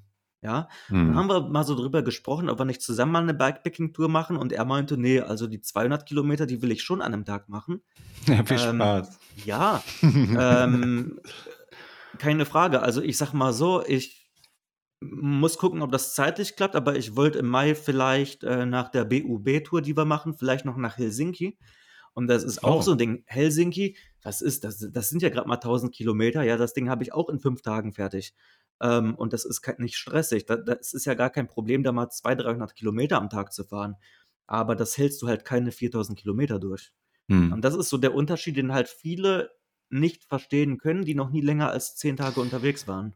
Es ist ja auch nicht das klinische Fahren, Patrick. Also wenn wir Ja. in, in neuen Gefilden unterwegs sind, dann haben wir ganz andere Reize, denen wir unterliegen. Also jetzt mal von dem Kraftfaktor, von der reinen Wattzahl abgesehen, da traue ich jedem zu. Klar, 300 Kilometer pro Tag in reiner Wattzahl auf einem Trainer, hier auf einer Rolle oder so, kein Problem. Aber in einer neuen Umgebung mit diesen neuen Reizen, du musst die Navigation nebenbei machen. Dein Gehirn, dein Kopf ist die ganze Zeit auf Dauerstrom, oder steht unter Dauerstrom, ja. Das kommt ja alles noch erschwerend dazu. Deshalb, wie du schon sagst, Ja. man muss das machen, um zu fühlen, wie 150 Kilometer sich bei einer Mehrges Mehrtagestour anfühlen äh, im Vergleich zu einer Tagestour. Ne? Das ist genau der Unterschied, wie du den gerade dargestellt hast. Und es ist auch vom Kopf her was anderes, ne? Wenn du halt so viele Tage im Sattel sitzt, willst du halt vielleicht auch mal Pause an einem See machen. Du willst halt mal was essen. Äh, du, du ernährst dich ja nicht äh, einen Monat lang von Riegeln. Ja. Das ist auch lustig, dass du das sagst. Schaut halt Du geht schon, raus ja. an die vergangene Folge. Wir hatten, äh, ich muss das mal kurz erwähnen, wir hatten ausgerechnet, wie viel unser ja, Gesamtumsatz sein wird für unsere Tour. Und wir Mhm. fahren ja ein bisschen weniger Kilometer als du. Und das wären 160.000 Kilokalorien pro Person für die komplette Tour. Und ich habe das mal in Powerbar-Gels runtergerechnet, ja, und habe dann mal ausgerechnet, wie, wie teuer das wäre, wenn wir uns nur von Gels ernähren. Dann wären wir bei 2500 Euro pro Person, ne? wenn wir die rein in Gels zu uns nehmen würden. Also völlig absurd. Ne? Ja? Und da, da kommt auch noch eine Sache zu, bei uns jetzt zumindest, bei uns dreien, ist ja, dass man auch äh, filmt, ne? die Drohne hochgehen lässt, mal so die große Kamera rausholt, mal aus der Situation heraus filmt. Das sind alles Sachen, die wirken im Film immer so, ja, easy peasy nebenher gefilmt, aber das ist so verdammt anstrengend und dann jeden Tag irgendwie festzuhalten und immer die Stimmung einzufangen und auch im Regen, so wie ihr das gemacht habt. Äh, also großen Respekt dafür. Da sind wir äh, bisher noch nicht so weit äh, vorgedrungen, dass wir bis jetzt gesagt haben, boah, geil, wir haben so viel Rohmaterial, da können wir jetzt einen Film draus machen, Mhm. äh, weil wir jedes Mal daran gescheitert sind, uns dazu äh, zu überwinden, weil wir zu, zu, ja, die Ziele waren einfach zu hoch gesteckt. Ne? Also deswegen, das ist auch eine Sache, die darf man nicht vergessen. Ne? Weißt du, wo mir das beim Filmen richtig krass aufgefallen ist? Ich habe unmittelbar vor der Nordkap-Tour ähm, eine Alpenüberquerung gemacht. Habe das auch auf YouTube festgehalten. Also die Idee war, das habe ich halt als kleine Wochenendtour gemacht, eine Alpenüberquerung in 24 Stunden. Freitag hin, Samstag Alpenüberquerung, Sonntag zurück. So. Mhm. Ähm, ich bin vom Bodensee, also Landau, äh, bis nach Mailand gefahren und reine Fahrzeit waren 10 oder 11 Stunden. Ich war aber 18 oder 19 Stunden unterwegs. Essenspause war maximal 30 Minuten Mhm. Ja. und der Rest war einfach nur Film. Der Rest war einfach nur YouTube, weil ich habe Ja. da ich weiß nicht, ob ihr das Video gesehen habt, wenn ihr da mal reinguckt. Ich habe da so viele Vorbeifahrszenen, Drohnenaufnahmen, also Drohnenaufnahmen habe ich da richtig viele gemacht. Ähm, verschiedene Perspektiven. Und es ist ja nicht nur, dass du eine GoPro drückst beim Fahren, sondern jedes Mal, wenn du eine Perspektive wechselst, will ich mich jetzt beim Fahren selbst filmen oder will ich die Perspektive aus der Brust filmen? Du musst ja jedes Mal das Ganze umbauen. Du musst anhalten, die GoPro von der Brust schrauben, das Stativ irgendwie am Lenker montieren, ne? Und das sind, jedes Mal musst du das ganze Ding umschrauben. Und das ist einfach Zeit, wo du halt nicht fährst und noch nichts gefilmt hast. Ähm, und das ist krass, ne? Einfach, ja, knapp 50% der Zeit ging aufs Filmen drauf und die anderen 50% waren Fahren. Und es Ähm, ist ja ja. auch keine Pausenzeit. Ne? Das ist ja auch das, was Ja. wir immer erleben. Wenn wir nebenbei noch Podcasts aufnehmen oder unsere Insta-Stories machen oder auch B-Roll-Film oder was auch immer, es ist ja keine Pause, aber die Zeit, die, die geht ja voran. Ja, und dann hast du irgendwie noch fünf Minuten, drückst dir nochmal einen Schokoriegel äh, in den Mund und trinkst nochmal einen Schluck und fährst wieder los. Aber jeder normale Mensch würde die komplette Zeit ja genutzt haben, um sich mal hinzusetzen, ne, sich mal ein bisschen durchzudehnen. Ne? Deshalb, das, was du sagst, ist nämlich genau das. Ne? Ich stelle die Kamera auf, ich drehe meine Szene, fahre wieder zurück, sammle wieder ein, stelle wieder die Kamera neu ein, gucke mir vielleicht das Material an, okay, hab den goldenen Schnitt nicht erwischt, mir gefällt die Komposition nicht, mach's nochmal, könnte ein bisschen besser sein. Also dann spielt dann auch noch der eigene Perfektionismus so Ja. ein bisschen mit. Ne? Und im Und- Video ist es dann eine 2-Sekunden-Sequenz. Genau, genau, genau. Genau. ja. Das, Ja. das ist halt mega, also eine Sache, die man so unterschätzt, äh, wenn man unsupported fährt, auch zu zweit, das ist so viel Arbeit und äh, da am Ende einen Film draus zu machen, das ist schon echt eine, eine Mega-Leistung, weil du sagst es schon, äh, ich sag mal, so ein gutes Drittel, wenn nicht sogar fast die Hälfte der Zeit, ist man einfach mit Filmen beschäftigt. Ähm, und das ist halt einfach für den Kopf keine Pause. Wenn man dann in den Pausen selbst, zumindest in Pausen vom Sattel, auch noch am Filmen ist, der Kopf ja. ist die ganze Zeit unter Dauerfeuer, sieht jede Sekunde irgendwie was Neues oder muss sich darauf konzentrieren, wie man jetzt einen Bildausschnitt komponiert. Und das ist, äh, das ist echt sehr, sehr, sehr zermürbend. Ne? Und das ist auch eine Sache, die viele gar nicht so auf dem Schirm haben. Ne? Ja. ja, das wird komplett unterschätzt, das stimmt, ja. Patrick, ähm, Du warst ja jetzt hauptsächlich derjenige, der das filmerisch so in die Hand genommen hat. Das ist Mhm. richtig, oder? Und dann ist ja und das erleben wir auch oft, wenn wir mit Leuten fahren, die jetzt fotografisch oder filmerisch nicht so involviert sind, nicht so im Thema sind, äh, irgendwann kommt der Punkt, wo man vielleicht auch mal ein bisschen nervt mit dem: „Ich steige jetzt noch mal ab, ich mache jetzt noch mal 'ne Aufnahme, lass uns doch hier noch mal gucken und guck mal da, da würde ich jetzt gerne noch mal ein Foto machen.“ Ähm, wie hat das mit euch geklappt? Ich meine, ihr habt euch ja relativ spontan dann kennengelernt, habt eine Testreise gemacht, seid dann zum Nordcup. Wie war die Laune untereinander? Weil wir haben jetzt so viele Punkte aufgezählt, die Stress verursachen. Wie war das? Gab es da eine Dynamik? Ähm, ich fand es relativ entspannt. Also ich glaube schon, dass es ab und zu genervt hat. Ähm, aber er, also Michel wusste ja von vornherein, dass ich vorhabe zu filmen und dass ich das für YouTube mache. Das habe ich klar vorher kommuniziert. Ähm, ja, ab und zu gab es Situationen, wo ich was gern gefilmt hätte. Er war dann aber vor mir, ist weitergefahren, da habe ich es nicht gefilmt, weil ich nicht wollte, dass er irgendwie auf einmal ganz weg ist. Ähm, das waren so Sachen, die haben mich dann manchmal etwas geärgert. Andersrum denke ich, dass äh, ich ihn dann manchmal genervt habe, wenn ich dann einfach mal anhalte, obwohl er gerade eigentlich weiterfahren will. Aber das war jetzt kein großer Stressfaktor. Also ja, das war manchmal so etwas nervig, aber das war dann innerhalb von drei Minuten auch wieder vergessen. Also das hat jetzt zu keinem Zeitpunkt für Streit gesorgt. Also ich würde sagen, im Großen und Ganzen war das doch entspannt. Ähm, ja, aber es ist, glaube ich, natürlich schon einfacher, wenn man einen Mitfahrer hat, der ebenfalls viel filmt weil man dann vielleicht mehr Verständnis füreinander aufbringt und äh, die andere ja, Person dann nicht direkt wegfährt. Ja. Ja, das wäre schön, Patrick, wenn das so wäre, wie du sagst. Aber ich habe da ja, leider jemanden erwischt, der stellt sich dann in meine Komposition, wenn ich zum Beispiel eine Nachbelichtung mache. stellt er sich einfach da rein. Weil er nicht gönnt. Der hat einen Fotoneid. Da haben wir auch mal eine ja, Folge drüber gemacht. Ist klar. Jetzt, jetzt, stellt er das so rum da. Das, ja. ist nämlich, das, ist nämlich, immer genau der, der vorfährt und wo ich mir dann denke, komm, nicht, dass der jetzt wegfährt, so wie du das gerade gesagt hast, äh, und wo ich dann schlucken muss und sagen muss, komm, dann ist das halt jetzt kein Bild. Das ist natürlich eine ja, gute Ausrede, ne? dass, man, dass man ein schlappes Bein hat, ne?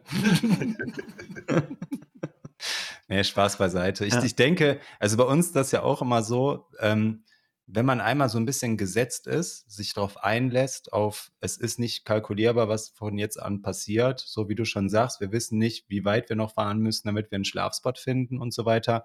Wenn man sich damit so abgefunden hat, wenn man in diesen Tourmodus kommt und auch dieses Gefühl annimmt, ähm, dann wird es ja auch eigentlich durchgehend harmonisch bleiben, weil äh, mit welcher Anspruchshaltung bin ich unterwegs, außer der, dass ich ankommen möchte. Ne?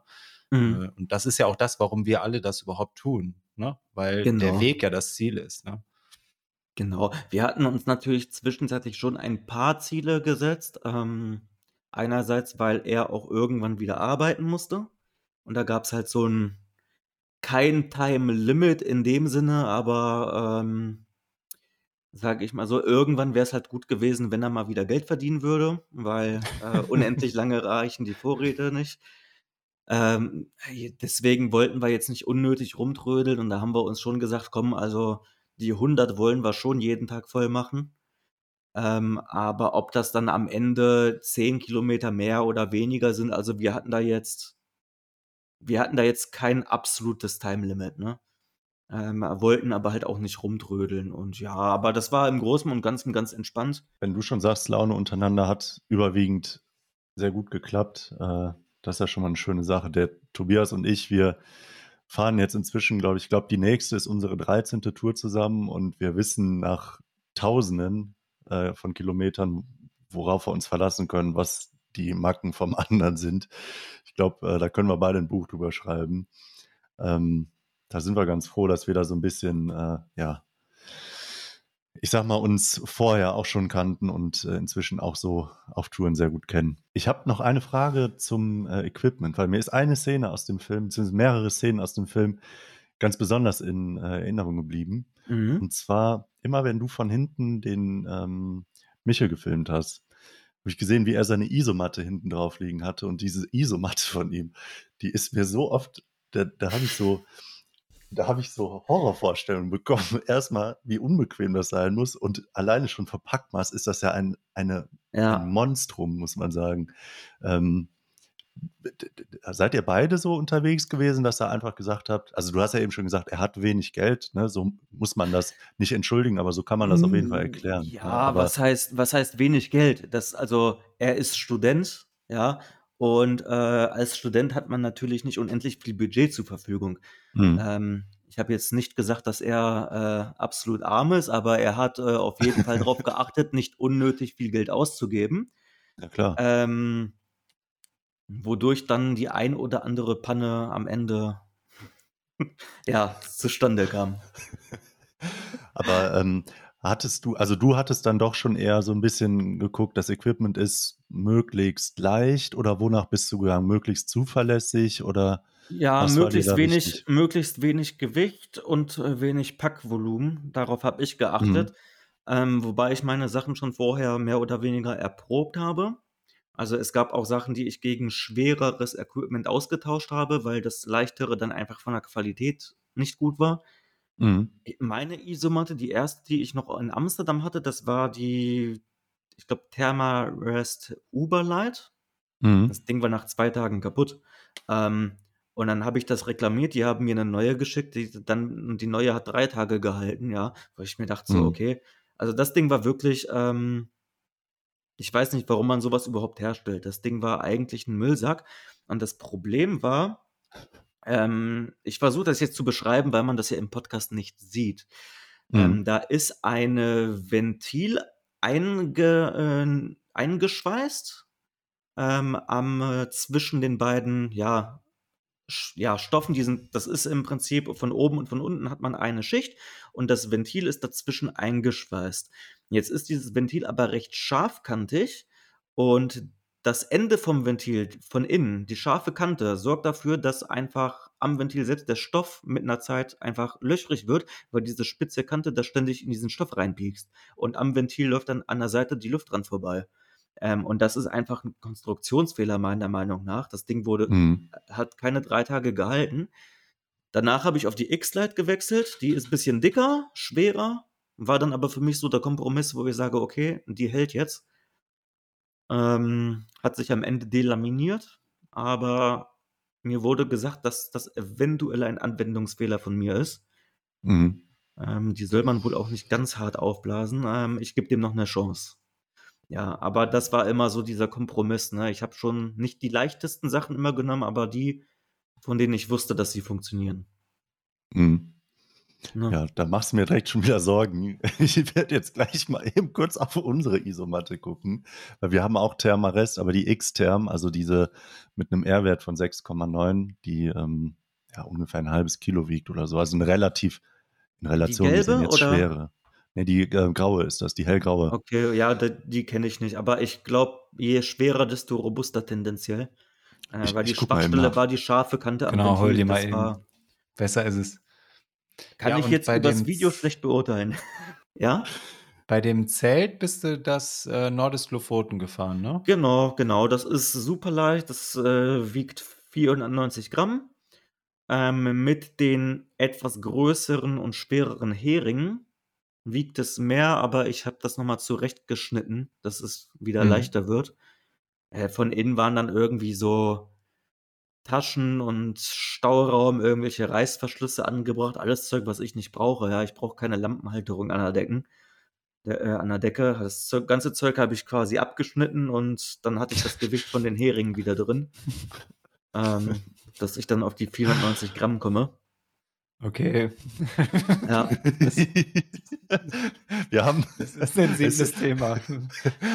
vor einer Woche oder zwei haben wir darüber gesprochen, wie andere Leute ihr Ultra-Light-Setup nochmal äh, optimieren. Und da haben wir nämlich auch, das war es nicht du, aber einen anderen gesehen, der auch äh, im Lofoten-Zelt rumgeschnippelt Mhm. hat und da irgendwelche Reißverschlüsse, die unnötig waren, auch weggeschnitten hat.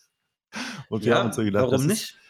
Ja, äh, ja, also ich, ich persönlich würde jetzt sagen, das Zelt kostet 700 Euro. Deswegen würde ich jetzt sagen, ich zerschnibbel das nicht. Aber äh, das ist äh, durchaus eine valide Option, Gewicht einzusparen. Warum nicht? Das ja. kann man so sehen, ja. Ich denke mir immer, wenn etwas, also ähm, die Frage ist immer, bringt diese Tasche da drin, die eingenäht ist, die ich nicht ein einziges Mal benutzen werde, sorgt die Hm. in irgendeiner Form dafür, dass ich schneller am Nordkap ankomme? Ja, klar. Also, wenn ich die Frage mit Nein beantworte oder äh, wenn es mir kein Komfort-Upgrade bringt, dann weg damit, ja. So Mhm. einfach ist es. Wenn ich jetzt sage, "N ja, aber dafür, damit schlafe ich besser, dann kann ich es dran lassen, aber war jetzt da nicht der Fall, ne? Hm. Ich versuche es immer zu hinterfragen und das Ganze dann zu minimalisieren. Ich habe jetzt hier vor mir mal unsere äh, Isomatte liegen und ich halte sie mal ganz kurz in die Kamera. Das wird jetzt keiner sehen, aber ich vermute, du meinst genau das hier, oder? Also, geh, ja, Das- geh also mal hier mit dem das, Finger ne? dran und da an die Ecke. Geh jetzt mal an Ja. die Außenkante, äh, der Ecke, Hier. nach oben, genau, warte. da die Kante. Ne, die ist rund. Die ist hier abgerundet. Das war bei der äh, Uber Light recht spitz eingenäht und oben auch, also die komplette, da wo es eingeklebt ist, wo die roten Ja. Ventile enden. Also für alle, Ja, die uns genau. jetzt gerade nicht folgen Ne? können, Hendrik hält Ja. gerade unsere Isomatte in die Kamera. Die Genau. wird jetzt nochmal fachmännisch äh, untersucht. Aber die Ventile aber- sind alle gleich und das kommt so ein bisschen drauf an, wie dick dieser Stoff ist, ne? Ja, okay, Ähm, dann, dann haben wir beim- wahrscheinlich gute Karten. Genau, und beim Zusammenfalten der Matte würde ich darauf achten, dass man vielleicht nicht in der Nähe vom Ventil äh, die Matte einknickt. Äh, sondern dass ja, das, das ist Ventil bei beim Falten, Fall. genau, dass es beim Falten eher mittig ist, dann wird es weniger beansprucht. Ja, ich stopfe den mal einfach in aber- meine Cargo. Ja. Aber das war irgendwie sowas und, und macht die nicht komplett voll, ne? Also nicht noch mit dem letzten, äh, nicht komplett äh, Mhm. voll aufblasen, sondern immer, dass die etwas weich ist, weil angeblich kann die dann schneller delaminieren. Apropos Gewicht einsparen, Mhm. kommt für Hendrik zumindest nicht in Frage. Erzähl uns mal kurz, wie du deine Luftmatratze, deine Isomatte aufpumpst, Hendrik. Ja, Ich glaube, da muss der Patrick auch lachen. Ich habe eine Mini-Pumpe mit dabei. Das zum. Thema Ultralight. Also Akkubetrieben. Warum? Das hat zwei Gründe. Nämlich der erste ist, das ist ja, äh, also erstmal in den zwei Minuten, die die Matte dann aufpumpt, kann ich erstmal andere Sachen machen. Dann ist das schon mal vom Tisch. Ne? Wenn es am Regnen ist oder so, ist ein bisschen Komfort, wa- was aber das machst war nicht du der denn in den zwei Minuten? Das wäre jetzt das Interessante. Mein, mein Kissen Also was- was- aufpumpen, den Schlafsack schon mal okay. rausholen. So, das. Aber das viel Ja. wichtiger und da, das ist für mich der Hauptgrund ist, das ist ja Dass du ein die. Kissen ähm, dabei hast. Ja, selbstverständlich. Ja, der ist so ein Nee, ich bisschen bin, komisch. ich bin, ja, ich bin, Hast du einen Campingstuhl auch dabei? wir haben beide einen dabei. Nein. Ja, selbstverständlich. Warum? Also äh, ich, ich, ich versuche es gerade echt nachzuvollziehen. Wir also wollen- ich sag mal so, Astro, Astro machen. also Das, also, eins nach dem anderen. Die, die Pumpe habe ich dabei, weil wir bei Minusgraden nachts fahren, also beziehungsweise schlafen werden und auch wenn ähm, es so, also man sagt ja immer, Pumpsack ist das eine, das kannst du natürlich machen so, ist mir aber zu umständlich, deswegen habe ich die Pumpe dabei. Darfst du ja bei Minusgraden, darfst du die Matten ja nicht aufpumpen mit dem Mund, also einfach reinpusten, dann läuft dein, also die Luftfeuchtigkeit, die in deiner Ausatemluft ist, die gefriert halt nachts und macht die Matte kaputt auf Dauer. So. Deswegen habe ich halt diese Pumpe geholt, die wiegt ein paar Gramm, das ist jetzt nicht so wild äh, und äh, das ist halt einfach komfortabel. Die hatte ich auf der letzten Tour auch schon mit, das war, das war irgendwie geil und ist ein nettes Gimmick. Mhm. Braucht man nicht. ja, ich Äh, habe die immer müssen wir nicht drüber Mund, diskutieren. ich habe die immer mit dem Mund aufgepumpt, auch bei Minustemperaturen und da ist bei mir Hm. nie was gefroren, weil äh, mein Körper die Matte ja aufwärmt. Ja, aber die Feuchtigkeit, die drin ist, die kommt dann nicht raus. Die mach So jetzt, zumindest in meinem Kopf. Ja. Ja, die geht, äh, wenn du dann ab, wenn du zu Hause bist und du zweimal trockene Luft reinmachst, das dunstet schon aus. Aber mhm. ja, man kann auch eine Pumpe und einen Campingstuhl mitnehmen, ist okay. Also Patrick, du wirst mir immer sympathischer. Ich werde auch weiter mit dem Mund aufblasen. Als der seinen Föhn ausgepackt hat da in Dänemark, habe ich gedacht, was ist denn jetzt los? Will er sich die Haare föhnen? Aber Campingstühle, das verstehe ich nicht. Also wir waren ja jetzt also ich bin ja jetzt komplett durch Europa geradelt, ne? Von Portugal zum Nordkap. Und ich hatte immer irgendwas gefunden, wo ich mich hinsetzen kann. Sei es ein Baumstamm oder eine öffentliche Sitzbank oder irgendein ausreichend großer Stein. Also, Also irgendwas gibt es ja immer zum Hinsetzen. Wir hatten das, also das zum einen, das hatten wir relativ oft nicht. Vielleicht, weil wir auch einfach nicht so gut geguckt haben. Das würde ich jetzt einfach mal uns zu Schulde kommen lassen. Und wir haben, wir lassen ihn auch oft zu Hause, muss man sagen. Aber wir haben seit, ich weiß es nicht, zwei, zweieinhalb, drei Jahren haben wir diesen Campingstuhl und haben immer wieder Touren gehabt, wo wir gesagt haben, okay, der bringt jetzt für uns so einen großen Benefit. Und wir haben uns zum Nordcup, haben wir uns gedacht, hm, weil wir fahren ja nicht durch äh, Schweden und äh, Finnland, sondern wir nehmen nur Norwegen, von Oslo über die Westküste komplett, Lofoten und dann bis zum Nordkap. Mhm. Ähm, haben wir uns gedacht, das ist da teilweise so abgelegen und so, ja, infrastrukturell nicht erschlossen, dass wir ähm, auch wenn Kein wir mal eine halbe Stunde ja, weil es ist ja nun mal so, äh, das, das, ist möglich, dass da überall noch Schnee liegt. So, wenn es so ist wie dieses Jahr, dann liegt ja. überall noch Schnee. Wir haben theoretisch auch die Option von einem Tarp, ja, aber man muss ja auch mal sagen, die Zelte, und du wirst das kennen, die sind nun mal wirklich nicht so riesig, ja, mhm. ähm, dass man da gemütlich abends irgendwie drin sitzen kann, am besten noch von da aus ähm, kocht, fotografiert, filmt, ne, weil, wie gesagt, wir sind beide so ein bisschen äh, interessiert daran, äh, Astrofotografie zu machen. Äh, vor allem auch tagsüber, wenn wir mal eine Timelapse oder so filmen wollen, dann möchten wir dabei ja entspannt sitzen. das war unsere Überlegung. Mhm. Das war aber auch nur eine vorläufige Überlegung, die wir so jetzt erstmal festgemacht haben. Äh, wenn du jetzt sagst, da findet ihr auf jeden Fall einen Stein, dann würde ich doch sagen, lassen wir die Dinger zu Hause und sollte das nicht so äh, sein, dann äh, kriegst du einen Anruf von uns.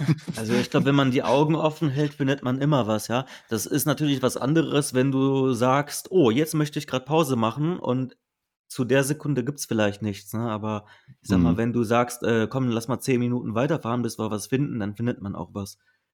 Mhm. Ähm, immer hier, jetzt, gleich und sofort, das kann tatsächlich problematisch sein, aber Mhm. Ja, das ist ja, also wir haben, also es sind ja so Ultraleichtstühle, also ist jetzt kein klassischer Campingstuhl.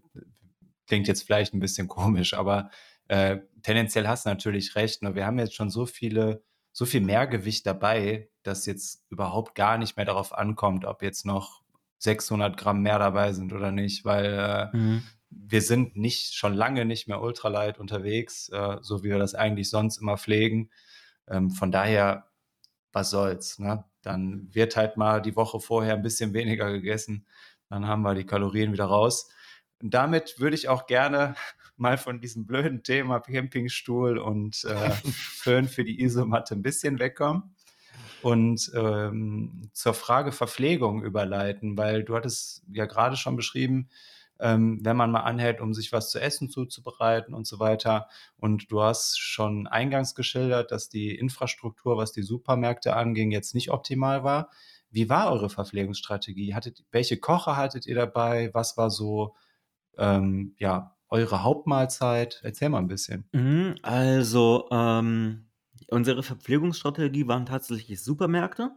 Und dann wir wussten halt schon von Anfang an, dass die knapp sind. Ich habe mir dann auch immer Notizen gemacht bei Komoot. Ähm, das kann ich vielleicht auch noch ein kleiner Tipp, wenn man die Tagesetappen erstellt, ne, habe ich die Touren dementsprechend so benannt, ne? Keine Ahnung, Tag 28, Supermarkt bei Kilometer 98. Ah, das dass ich mir dann dann und bei äh, in dem Navi im Garmin kann ich mir dann einstellen, dass er mich dann vielleicht bei Kilometer 97 einen Warnton aufpiept, dass ich nicht aus Versehen dann dran vorbeifahre. Ja. Da kann man sich so einen Alarm einstellen. Ähm, genau, und äh, wenn es dann irgendwie mal äh, einen Tag gab, wo am, äh, wo am Folgetag kein Supermarkt mehr kam, dann hieß die Tour, keine Ahnung, Tag 30, äh, letzter Supermarkt für die nächsten zwei Tage. Und dann wussten wir, alles klar, lass da die Taschen voll machen bis zum Rand. Mhm. Also wenn man die Touren entsprechend benennt auf dem Navi, äh, fällt, ja, das ist schon ein Teil der Planung, ne?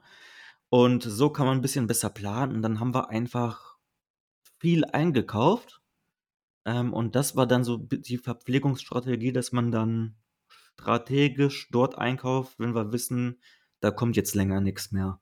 Mhm. Ähm, Michel hatte einen Kocher dabei, ähm, den ich eigentlich nicht wirklich mitbenutzt habe, weil mir ist es ein, einfach zu dumm, den Abwasch zu machen und äh, es ist halt, man ist halt auf Wasser angewiesen. Ne? Wenn ich jetzt irgendwo im Wald stehe und mir da was zubereite zum Essen, ähm, habe ich einfach keine Lust, am nächsten Tag noch irgendwie äh, drei Stunden mit einem dreckigen Topf äh, durch die Gegend zu fahren, der eventuell mein Trikot einsaut, äh, bis wir dann an irgendeiner Stelle sind, wo man Abwasch machen kann.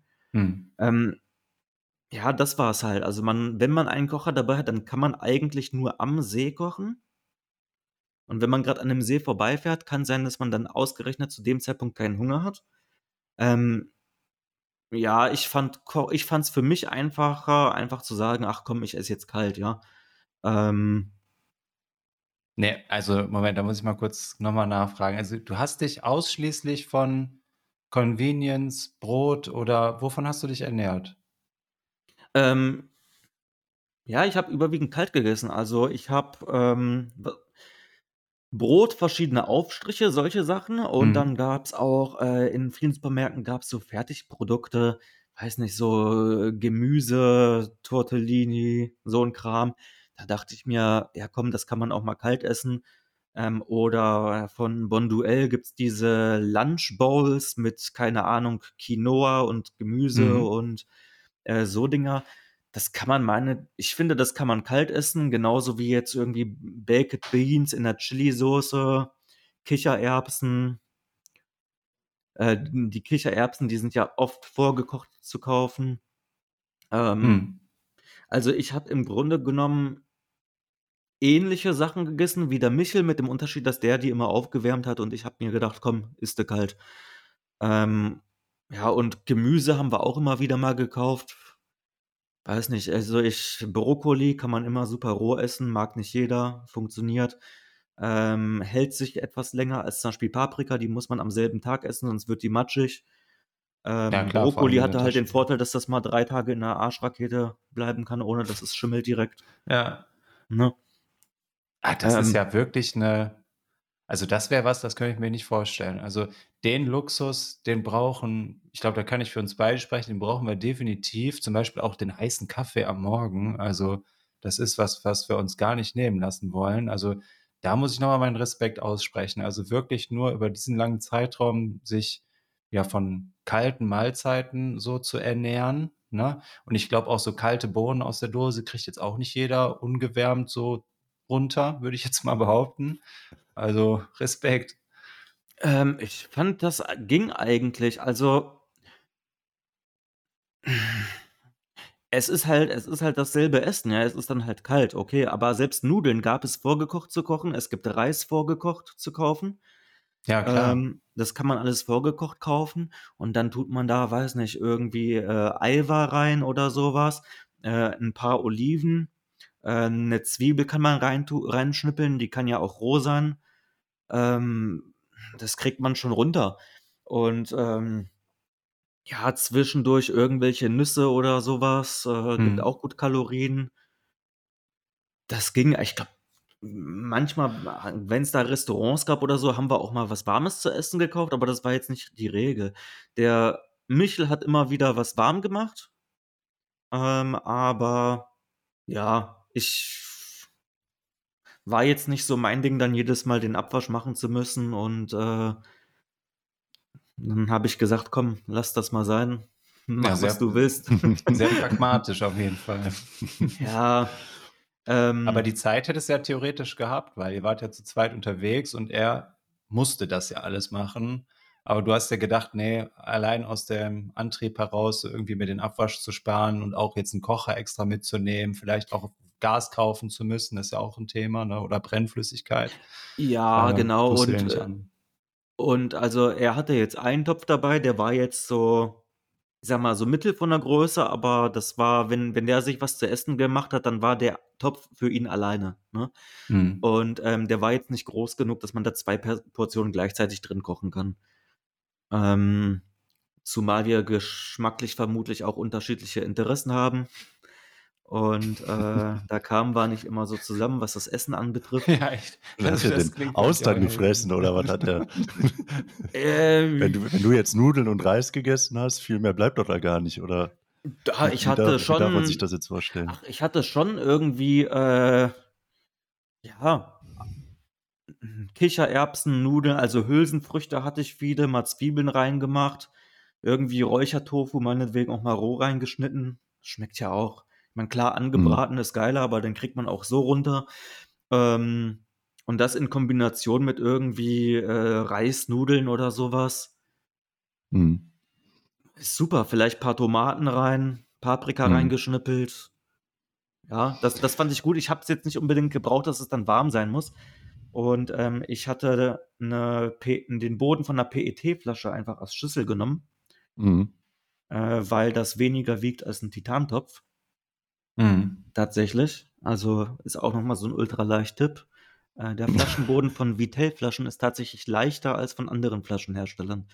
Ach, hast du das auch abgewogen vorher? Ja, ja, ja. Ich habe die verschiedenen Flaschen nochmal gewogen. Wie, wie viel Systemgewicht hattest du denn dann schlussendlich? Systemgewicht variiert ja, das ist schwer zu sagen, ähm, weil die Frage ist natürlich, fragst du mich äh, vor dem Supermarkt oder nach dem Supermarkt? Nee, ich meine jetzt rein ohne Einkäufe. Also wenn Und- du jetzt äh, nur Gepäck, sagen wir jetzt mal Genau. Gepäck, ohne, ähm, das ist dann das Basisgewicht. Also wenn du jetzt das Gepäck nimmst, ähm, ohne Verbrauchsstoffe wie Lebensmittel, Wasser, äh, sind es 2,8 Kilo, äh, die ich dabei hatte. Ähm, on top, was ich da noch nicht mitgewogen habe, war die Drohne. Ähm, genau, Drohne und Solarpanel hatte ich da mit. Das Solarpanel gehört zur Drohne, weil ich das ausschließlich für die Drohne benutzt habe. Die restlichen Sachen, GoPro, Handy, Navi, habe ich übers Fahrraddynamo geladen. Hm. Und äh, die Drohne verbraucht zu viel Strom, das ging dann nicht mehr. Da habe ich das Solarding extra noch mitgenommen für.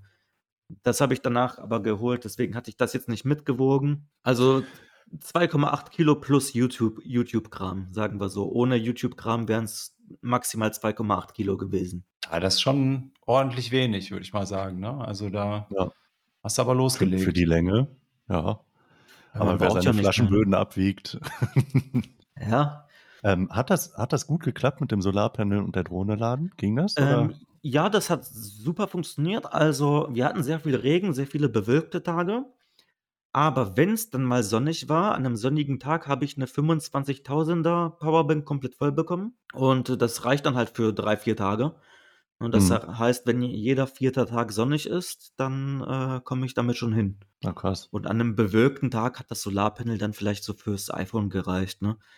Mhm. Aber ähm, für die Drohne war es ausreichend, ja. Das ist ja auch schon mal eine wichtige information. Mhm. Also, du sagst Basisgewicht um die 2,5 Kilogramm. Wie viel Ja. Gewicht hat dein Fahrrad? 2,8 Basisgewicht. Okay. Ähm, das Fahrrad weiß ich gerade nicht. Das ist das. Ich bin ja damals mit dem alten Cube noch gefahren, das ich hatte, ähm, weil mein neues Fahrrad noch nicht da war zu dem Zeitpunkt. Boah, was würde denn das wiegen? 10, 11 Kilo. Das ist halt so ein Alu-Ding. Ne? Das ist jetzt nicht Mhm. das leichteste mit einer Top-Ausstattung. Das habe ich mir aber damals geholt, äh, noch vor der Portugal-Reise. Habe jetzt damit die Portugal-Reise gemacht und das Nordkap. Es waren vielleicht 10, 11 Kilo, also kein Ultraleichtrad. Ähm, jetzt habe ich ein leichteres, aber das war zu dem Zeitpunkt noch nicht lieferbar. Ja, spannend. Also wirklich, ähm, Ja. man merkt auf jeden Fall auch aus deiner Erzählung heraus, dass äh, das für dich auch mehr ist als nur der Benefit des Ultra Lightweight, sondern du hast, also man merkt ja, du hast auch Spaß, so ein bisschen herauszufinden, wie komme ich da so weiter? Also wie kann ich es noch optimieren? Ne? Also man, das klingt schon auf jeden Fall Ja. so, dass du da lab unter Laborbedingungen dann auch erhebst, wo ist jetzt hier der leichteste äh, Ja, schon, schon. Aber ich finde, das ist ja auch so, klar, man könnte das jetzt so als Nerd-Talk abtun, ja, aber das hat ja einen ganz praktischen Zweck. Ähm, Ja, ich habe das ja bei meiner Portugal-Tour nicht gemacht und da hatte ich halt äh, einen ganz normalen äh, Alutopf dabei und äh, Campinggas und das ganze Kochgeschirr, ne? Ich habe das auf der ganzen Portugal-Tour nicht ein einziges Mal benutzt. Ähm, Mhm. Einfach weil ich, wenn ich die Möglichkeit zum Kochen gehabt hätte, hatte ich keinen Hunger. Da waren tausend Restaurants auf dem Weg, die einfach für mich zu dem Zeitpunkt einfach so einfacher waren, als jetzt äh, selbst was zu machen.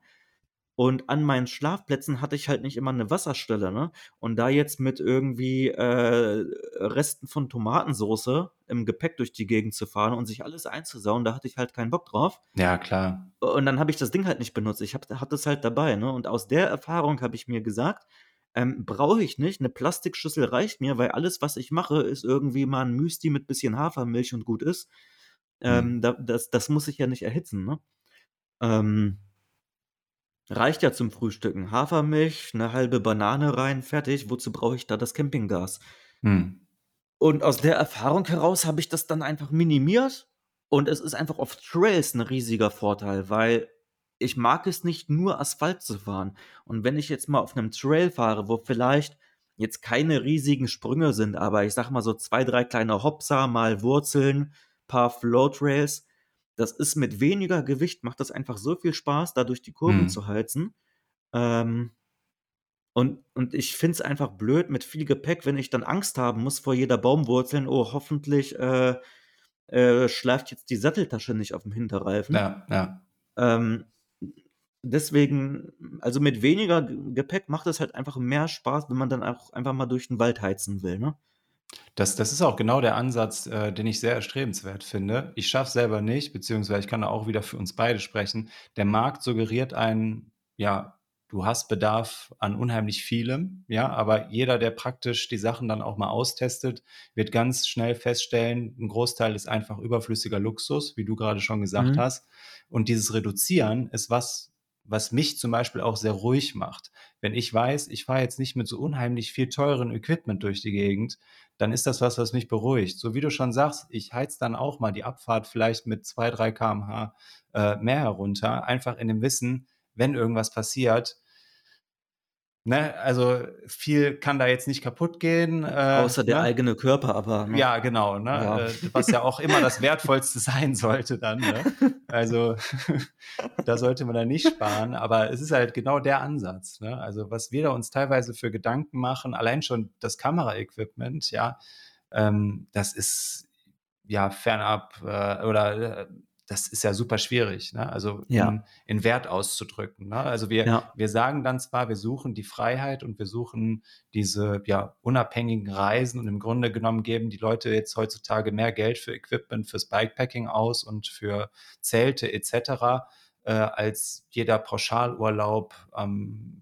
entferntesten Winkel der Welt kostet. Ne? Ja, wobei man dazu sagen muss, der Pauschalurlaub ist in zwei Wochen vorbei und das Zelt, das hält vielleicht ein paar Jahre. Klar, klar, ne? Also du hast einen materiellen Gegenwert, klar. Aber es Ich verschiebt find- sich so ein bisschen, so dieses Luxusding, darauf will ich hinaus, weißt du? Also ich das find, finde das ich bei ist dir immer- sympathisch. Du, Es äh, ist eine Frage, wie man Luxus definiert. Ne? Ähm, für mich ist es zum Beispiel Luxus, wenn ich mich beim Bergauffahren weniger anstrengen muss. hm, Das heißt, wenn ich tagsüber mehr Komfort habe, weil ich zum Beispiel den Berg schneller hochfahre, dann ist es für mich Luxus, Sachen wegzulassen. Ähm, jetzt könnte man sagen, okay, ein iPad mitnehmen und abends noch Netflix gucken zu können, ist Luxus. Aber wenn ich eh nicht die Zeit habe und ich nicht dazu komme, weil, keine Ahnung, am Schlafplatz angekommen, äh, quatschen wir irgendwie noch, bis es dunkel wird und gehen dann schlafen, dann nutze ich es ja eh nicht. Dann bringt mir dieser Luxusgegenstand ja nichts, wenn ich ihn nicht nutze. Ne? Und ich finde, da muss man so ein bisschen diesen Mittelweg finden, auch mit dem teuren Equipment. Ähm, ich finde, das ganze Ultraleicht-Equipment, das ist teilweise schon teurer, aber Ultraleicht ist in der Summe nicht teurer, weil die Hälfte der Gegenstände lasse ich weg, dadurch fallen die Kosten nicht an. Und die Gegenstände, die ich dann mitnehme, die sind dann vielleicht zwar teurer, aber das Gesamtsetup ist dann immer noch das gleiche, weil ich einfach die Hälfte der Sachen weggelassen habe. hm. Ne? Oder wa was kostet denn jetzt eine äh, PET-Flasche im Vergleich zu einem Alutopf vom Nee, genau. Und das ja? ist ja genau die Krux, ne? Das, das ist, ja das allerbeste Beispiel, um das mal ein bisschen aufzuzählen. Ja. Ne? Also du würdest das googeln und dir wird dann eben die Titan-Tasse vorgeschlagen und nicht die abgeschnittene PET-Flasche. Und das ist genau, Genau, das, was und ich die meine. wiegt ja noch weniger. Die Ja. wiegt ja noch weniger, ne? Und dann kann man einerseits sagen, alles klar, das ist aber ein Sparfuchs, äh, der hat jetzt kein Geld für, eine Titan, äh, für einen Titantopf. Ja, natürlich habe ich dafür keine Kohle, wenn ich 800 Euro für ein Zelt ausgegeben habe, ja? Und dann noch die Hälfte davon wegschneide, weil es immer noch zu schwer ist. Oh. Ein kleiner Tipp an Nordis an der Stelle. Ja, das ist dann immer so, bei manchen Sachen finde ich, macht es Sinn, viel Geld auszugeben, bei anderen nicht. Hm. Ähm, das habt ihr ja auch schon in eurer, ich habe mir eure Podcast-Folge angehört zum Thema Radklamotten. Na, hör auf. Da hattet ihr ja auch äh, angesprochen, ne? Äh, Radhosen, da lohnt es sich ja auch mehr Geld auszugeben und ihr wart ja auch der Meinung, dass es bei Trikots eigentlich fast egal ist, weil da die Unterschiede nicht so groß sind. ja. Ja, und das ist jetzt im Prinzip ist es hier genauso, dass man sich so seine Schwerpunkte sucht. Beim Zelt finde ich sinnvoll, mehr Geld auszugeben, beim Topf jetzt vielleicht nicht unbedingt. Hm. Ne? Aber ich finde so diese, diese gesunde Auseinandersetzung damit, nicht zu einem Konsumopfer zu werden, ne, weil es halt ja auch, wie wir schon festgestellt haben, einfach ein riesengroßer Markt geworden ist, äh, ist wichtig an der Stelle einfach. Ne? Mhm. Ähm, wie gehen wir weiter vor? Äh, genau, eine Sache, ähm, die wir jetzt ein bisschen außen vor gelassen haben, die Überwindung zu filmen bei Wind, Regen, vielleicht auch müden Beinen, Hunger, Müdigkeit. Wie bist du damit umgegangen oder ist das überhaupt aufgetreten? Eigentlich weniger, weil bei müden Beinen war ich eigentlich froh zu filmen, weil ich dann nicht weiterfahren muss. also das Filmen war im Prinzip die kurze Regenerationspause für die Beine. Hm. Ähm, ich glaube, dass es auf so einer Tour eher die Frage ist, was filme ich jetzt? Weil einem da so ein bisschen der Überblick fehlt. Wenn ich jetzt einen Monat unterwegs bin, ich fahre eine Landstraße lang und ich denke mir, irgendwas musst du jetzt sagen. Ne? Und manchmal ist es so, was sage ich denn jetzt? Das ist halt jetzt einfach nur eine Landstraße, ne? Und mm, da war es so schwierig, ähm, sich Gedanken dazu zu machen, was man dazu sagen kann, weil man da dann zu dem Zeitpunkt noch natürlich nicht den äh, Film vor sich hat. Weil der ganze Videoschnittprozess, der kommt ja erst im Nachhinein und ich weiß ja jetzt gar nicht, ähm, was ich davor im Video quasi gesagt habe und kann Hm. darauf noch nicht eingehen. Weil man muss sich das so vorstellen, dass zwischen zwei aufeinanderfolgenden Szenen im Video möglicherweise eine Woche in der Realität liegt. Und ich weiß gar nicht, was es dann am Ende davon ins Video schafft und was nicht. Und da Sachen zu sagen, die vielleicht interessant sind und sich nicht ständig wiederholen, das ist, glaube ich, eher so die Die Herausforderung. Kunst, ne? Hm. Mhm. Äh, weil einfach nur die GoPro ständig auf die Straße zu halten und Landschaften zu filmen, das guckt sich dann halt niemand an. Hm. Ähm, man muss das schon in irgendeiner Form kommentieren und damit habe ich manchmal so meine Schwierigkeiten. Ähm, ja, das ist dann halt so die Kunst, ne? Wie moderiere ich das Ganze jetzt? Äh, Weil es, ich meine, jetzt diese Podcast-Folge, das lässt sich ja relativ gut moderieren, weil das ja so eins zu eins mehr oder weniger hochgeladen wird. Ähm, ihr stellt mir eine Frage, darauf kommt die Antwort, ich sage was und ihr könnt darauf in der nächsten Frage eingehen. Das Hm. Ganze ist aber dann schwierig, wenn zwischen den Sätzen einfach mal fünf Tage liegen. Ja, klar, klar. Ne? Und Also du bist nicht vorgegangen eher. und hast dir quasi eine Art äh, Drehbuch geschrieben vorher, sondern für dich war klar, ähm, du machst eine Reisebegleitung, du hast grob Ideen für B-Roll, für bestimmte Szenen, die du aufnehmen willst, bestimmte Situationen, Roadshots und so weiter. Ähm, aber der rote Faden, der ist, so wie ich das jetzt richtig, äh, wenn ich das richtig verstanden habe, der ist beim Fahren entstanden. Der ist Oder im Videoschnitt entstanden. Der, Im Videoschnitt ist der Mhm. eigentlich entstanden. Ähm, ein Drehbuch, ne? Wie soll ich das vorher planen, dass ich an Tag 12 keinen Schlafplatz äh, finde und bei Magnus und Gisela penne äh, und die mich dann zum Frühstück einladen? Also, wie soll ich irgendwelche Begegnungen planen, ne? Das, Nee, das, das ist schwierig. Ähm, ich habe mir vielleicht so eine kleine Shotliste gemacht Mhm. ähm, mir angeguckt, okay, was gibt es für Möglichkeiten zwischen Transitions, ähm, also zwischen äh, Übergängen zwischen verschiedenen Szenen, äh, wie kann ich das ein oder das andere machen, wie kann ich eine Szene vorstellen. Da hatte ich mir irgendwie Notizen gemacht, hier keine Ahnung, irgendwie vielleicht mal mit einer Drohne geradeaus fliegen äh, über einem Fluss, weil dann kann ich da irgendwie Text einblenden. So, ne? Mhm. Aber das waren nur so grobe Ideen, die ich mir dann so als Gedankenstütze angenommen habe, ja. Und wenn wir dann einen Fluss hatten, dann dachte ich mir, komm, dann machst du das mal mit, fliegst mal geradeaus, vielleicht kann man es verwerten, vielleicht nicht. Hm. Aber die ganze Story hat ja damit nichts zu tun, wie, wie hm. ich einzelne Szenen filme. Und, ja, spannend ähm, auf jeden Fall, aber auch ja, mit einer gewissen Vorbereitung, so wie man raushört. Ne? Ja, so ein paar Gedanken habe ich mir im Vorfeld gemacht, aber im Endeffekt ist es eher so eine Hilfe und so wirklich viel davon ist dann im Endprodukt gar nicht gelandet. Aber ähm, du, du, hast ja schon gesagt, eine Drohne hast du mit, damit hast mhm. du immer wieder mal gefüllt. Man sieht es ja auch im Endprodukt. Äh, GoPro hast du mit.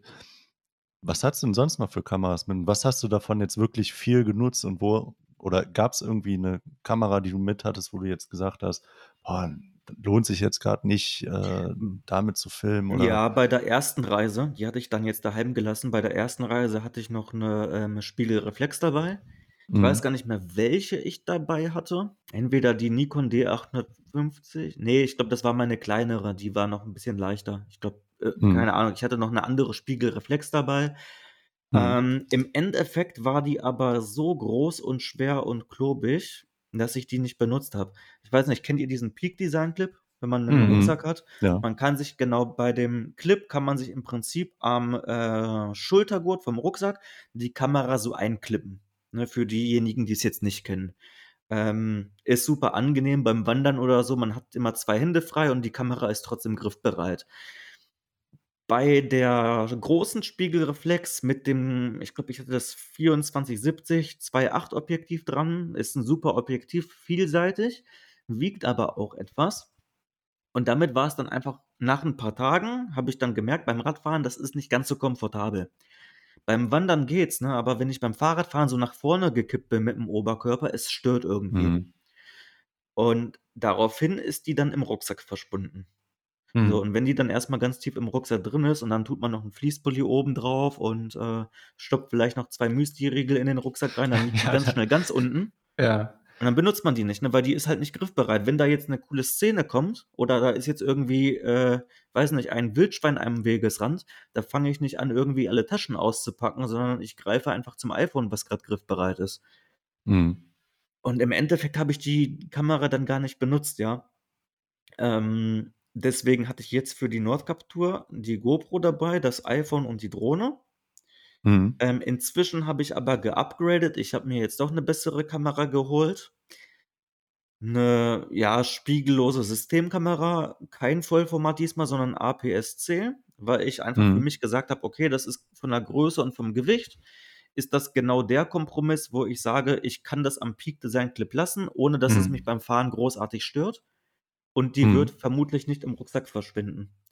Aber sobald die Kamera so groß ist, dass sie hier anfängt rumzubaumeln und stört, dann also wenn sie in der Tasche verschwindet, dann ist die Kamera nicht geeignet, ne? Mhm. Und, ähm, genau, da versuche ich noch mal ein bisschen mehr Qualität reinzubringen. Ja, weil Tobias und ich, wir sind nämlich beide äh, von Anfang an stand für uns immer außer Frage. Das erste, was bei uns irgendwie mit auf eine Tour kommt, ist natürlich das Rad und das zweite die Kamera, die wir haben. Und ähm, da haben wir inzwischen jetzt auch spiegellose Systemkameras. Und äh, das ist irgendwie für uns immer ganz schwierig gewesen. Deswegen, wir haben es ja eben schon mal kurz ähm, erwähnt, deswegen die Frage, äh, ob das bei dir genauso ist, weil wir, wie gesagt, sind einfach manchmal dann an dem Punkt angekommen, wo wir gesagt haben, boah, irgendwie ist das so ermüdend, immer die große Kamera rauszuholen und damit mhm. dann zu filmen, dass wir ähm, gesagt haben, hm, das, da kriegen wir keine Kontinuität rein. Das, das schaffen wir einfach nicht vom Kopf her, weil es einfach so, ja, so viel ist, ne?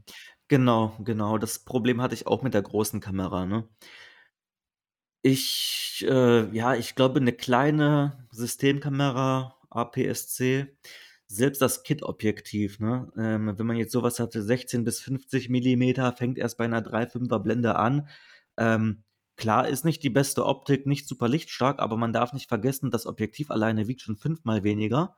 hm. als dieselbe Brennweite mit 2,8. Und wenn es einfach dazu führt, dass ich die Kamera dann halt draußen lassen kann oder meinetwegen in einer Food Pouch verstaue am Lenker, ähm, ich meine, das 2,8er Objektiv, das passt da gar nicht rein. Und wenn ja. die dann halt immer griffbereit ist, dann filmt man damit immer mehr. Und da ist es, denke ich, immer so eine Schwierigkeit. Da muss man eine Abwägung finden zwischen ja, zwischen Bildqualität, sage ich mal, und der Praxistauglichkeit. Was, was bringt mir die beste Bildqualität, wenn die Kamera ja. im Rucksack ist, ne? Oder ich die Hemmschwelle habe, überhaupt die Kamera auszupacken, weil ich erstmal viel länger ja. einstellen muss, nicht im Automatikmodus äh, filme. Ne? Das, solche Sachen, solche Fragen stellt man sich ja vor allem bei ja. den kleinen Kameras auf jeden Fall nicht in dem Maße. Ähm, da hast du schon recht. Also das ist definitiv ein Punkt. Wir kennen aber genauso gut Leute, die Bikepacking-mäßig mit einem 70 bis 300 rumfahren. also Nur drei Ersatzobjektive. Genau. ja. ne, das gibt's alles. Ich glaube, am Ende des Tages ist einfach wichtig, dass ich das dabei habe an Aufnahmegerät, wo äh, ich den besten Workflow mit habe. Ähm, und Gewicht, okay, ne, ist ein wichtiger Punkt, aber wir sind ja auch nicht nur zum Radfahren unterwegs, sondern wie auch in deinem Fall auch zum Festhalten des Ganzen und da den Kompromiss zu finden. Deshalb unsere Frage ist halt schon manchmal echt schwierig. Aber interessant, dass du dann schlussendlich nur mit Drohne äh, und mit Actioncam gefahren bist. Und genau, aber ich ne? bin letztendlich mit der Qualität nicht ganz zufrieden, muss ich jetzt rückblickend sagen. Ne? Ähm, ich meine, das ist jetzt kein schlechtes Video, aber die Tonqualität könnte mhm. besser sein, wobei ich muss sagen, die GoPro hat eine erstaunlich gute Tonqualität. Und wenn man dann noch so dieses Fell-Windschutz draufklebt, das geht schon echt, aber da ist noch Luft nach oben. Ähm, Wobei ich den Unterschied jetzt erst gemerkt habe, nachdem ich mir bessere Sachen zugelegt habe, muss ich sagen. Ja, ne? das, das darf Patrick, und da sind wir wieder genau bei dem halt Thema. So dieses, ne, auf, wenn man diesen auf. Direktvergleich hat, ja, hör auf, hör dann auf. denkt man sich auf einmal, ich kann mir das alte gar nicht mehr angucken, aber, ja, es, hat sich, aber es hat sich nicht eine einzige Person über die Tonqualität beschwert. Das, das wird ja auch, auch keiner sowas, ne? tun. Ne? Das wird auch keiner tun. Das ist ja auch das, was wir auch erleben mit unseren eigenen Aufnahmen. Man ist ja selber mit sich immer am strengsten und ich glaube, das ist auch ein Riesenproblem, wenn du der Protagonist bist deines eigengedrehten Filmes. Erstmal ist der Aufwand ja ein ganz anderer, wenn ich selber der Reisende bin, der sich selber filmt auch, aber auch dann alles zu schneiden, alles vorzubereiten, äh, Qualitätsunterschiede zu bemerken. Ähm, ich habe ja ganz andere Antennen. Ich sehe ja Sachen, ich höre Sachen, die der, der, der Zuschauer, der Zuhörer ja gar nicht erkennt, weil der so abgelenkt ist von den Eindrücken. Ne? Und das ist das, was auch äh, bei deinem Film mit, mit mir passiert ist zum Beispiel ich habe völlig ausgeblendet, dass es eine Actioncam ist, weil ich war so fokussiert, was, was sagst du, was passiert, ne? Gerade das Ende des Films, das, da war mir komplett egal. Da hättest du auch mit, mit einem 3210 filmen können. Ich fand es einfach überwild. äh, das ist genau das, ne? Also die beste Kamera ist halt die, die du in der Situation dabei hast und die funktioniert, ne? Und äh, das hattest du. Ja. Äh, war schon. Ja. Das ja. Ende des Films war halt auch nicht mit einem Drehbuch planbar, ne? das ist gescriptet gewesen, sei ehrlich. Ich glaube, ich glaub, einen Tag vorher, also Greenscreen. einen Tag vorher, haben wir ja schon so ein bisschen das Ende des Films eingeleitet in der Sendung. So, so langsam sind wir fast am Ziel, ne? War schön, nochmal alles Revue passieren lassen. So langsam schon das Outro eingeleitet. Äh, und dass da nochmal so ein Spannungsbogen kommt und das eigentlich fast spannender ist als der Hauptteil. Ähm, Geil damit haben wir echt nicht gerechnet. Ne? Ja, muss man ja sagen, das ist ja ein Segen. Aber das ist auch wirklich äh, sehr gut gelungen, muss man sagen. Weil ich hatte irgendwann dann so gedacht, äh, ich meine, man sieht ja vorher, wie lang das Video ist. Und dann gucke ich irgendwann so und dachte so, hey, warum ist denn der Rest des Videos noch so lang? Die sind doch gleich da, ne? Und dann gucke ich so weiter und dachte irgendwann, oh nee, das gibt's doch alles gar nicht, ne? Aber äh, mm, mm, ja, es war, äh, war spannend. Ja, wir hatten ganz am Anfang einmal kurz drüber gesprochen und jetzt gerade muss ich nochmal darauf zurückkommen. Du hast ganz am Anfang einmal gesagt, die letzten 30 Kilometer, die kann man zur Not auch laufen. Ähm, das war ja jetzt bei euch so, dass sie tatsächlich diese Straße, diese Zufallsstraße da dicht gemacht haben. Mhm. Ähm, wie kann man sich das vorstellen? Also wer, wer kontrolliert denn jetzt, dass ich jetzt nicht doch auf mein, auf mein Rad steige und da hochgurke? Ähm, ja, also da sind halt so, da waren Kontrollen, zumindest ähm, als wir runtergefahren sind, das war ja noch vor der Sperrung. Ich weiß nicht, als es ganz schlimm wurde, zwischendurch ist wahrscheinlich da niemand mehr gefahren, aber das hätte man vermutlich auch gar nicht überlebt. Mhm. Ähm, du, du wärst draufgegangen, wenn du da trotzdem runtergefahren wärst. Und zwar, ähm, es war ja etwas windig, wie du gesehen hast im Ja. Video. Und äh, da ist auch oben auf dem Parkplatz kein Auto mehr heile geblieben, wie du eventuell gesehen hast. Und ich sag mal Mhm. so, das ist eine Felslandschaft. Und wenn der Wind so stark ist, dass ganze Fels oder Steine durch die Gegend fliegen und die Straße, die läuft ja direkt an einem äh, Felshang lang. Wenn sich Mhm. da was Größeres von oben löst und dich trifft, bist du tot. Und ich sag mal, auf 30 Kilometer, wenn alle 5 Meter was runterfällt, ähm, Mhm. ist die statistische Wahrscheinlichkeit, dass es dich dann erwischt, auf Dauer doch schon gegeben. Ähm, deswegen glaube ich nicht, dass man das überlebt hätte. Mhm. Ähm, zu den stärksten Zeiten des Windes. Okay, also sagen, sagen Das wir mal, so die Kontrolle, die Kontrolle ist quasi natürliche Die Selektion. Kontrolle ist natürliche Selektion. Ich glaube, so Genau. kann man es umschreiben. Also ähm, die Aufnahmen, die ihr äh, gesehen habt, die sind ja, also wir sind ja runtergekommen, also ich bin runtergekommen, kurz bevor es richtig schlimm wurde und da war schon Chaos. Also da, äh, ja, ähm, hat man ja schon gesehen, was ich am Straßenrand gefilmt habe, ähm, Mhm. was sich da abgespielt hat. Und äh, das Auto von Michel kam da halt nicht mal durch. Ähm, ich glaube, das waren zum Teil Schranken für Autos. Äh, ich glaube, Mhm. mit dem Fahrrad hättest du irgendwie natürlich das dran vorbeischieben können, aber ganz ehrlich, das hättest du nicht überlebt. Ja, was da, gut, Michel kam dann halt anderthalb Tage später runter. Gut, der Tunnel war zu, das hätte man mit dem Fahrrad dann auch nicht gekonnt. Ne? Wenn der Tunnel komplett zu ist, das würde auch nicht gehen. Da ist Ja, super spannend, super spannend. Wir gehen die ganze Zeit, also für alle Zuhörer, Zuhörerinnen, ähm, wir gehen die ganze Zeit bewusst nicht auf das Ende detailliert ein, weil wir natürlich möchten, dass ihr euch äh, den Film selber bei YouTube anschaut. Ne? Ähm, aber es ist mehr als empfehlenswert, wie ihr schon an den ein oder anderen äh, Beschreibungen gerade gehört habt. Patrick, wir sind jetzt bei einer Stunde 40. Hendrik, hast du noch, haben wir noch was? Ja, eine Frage habe ich noch aus Interesse.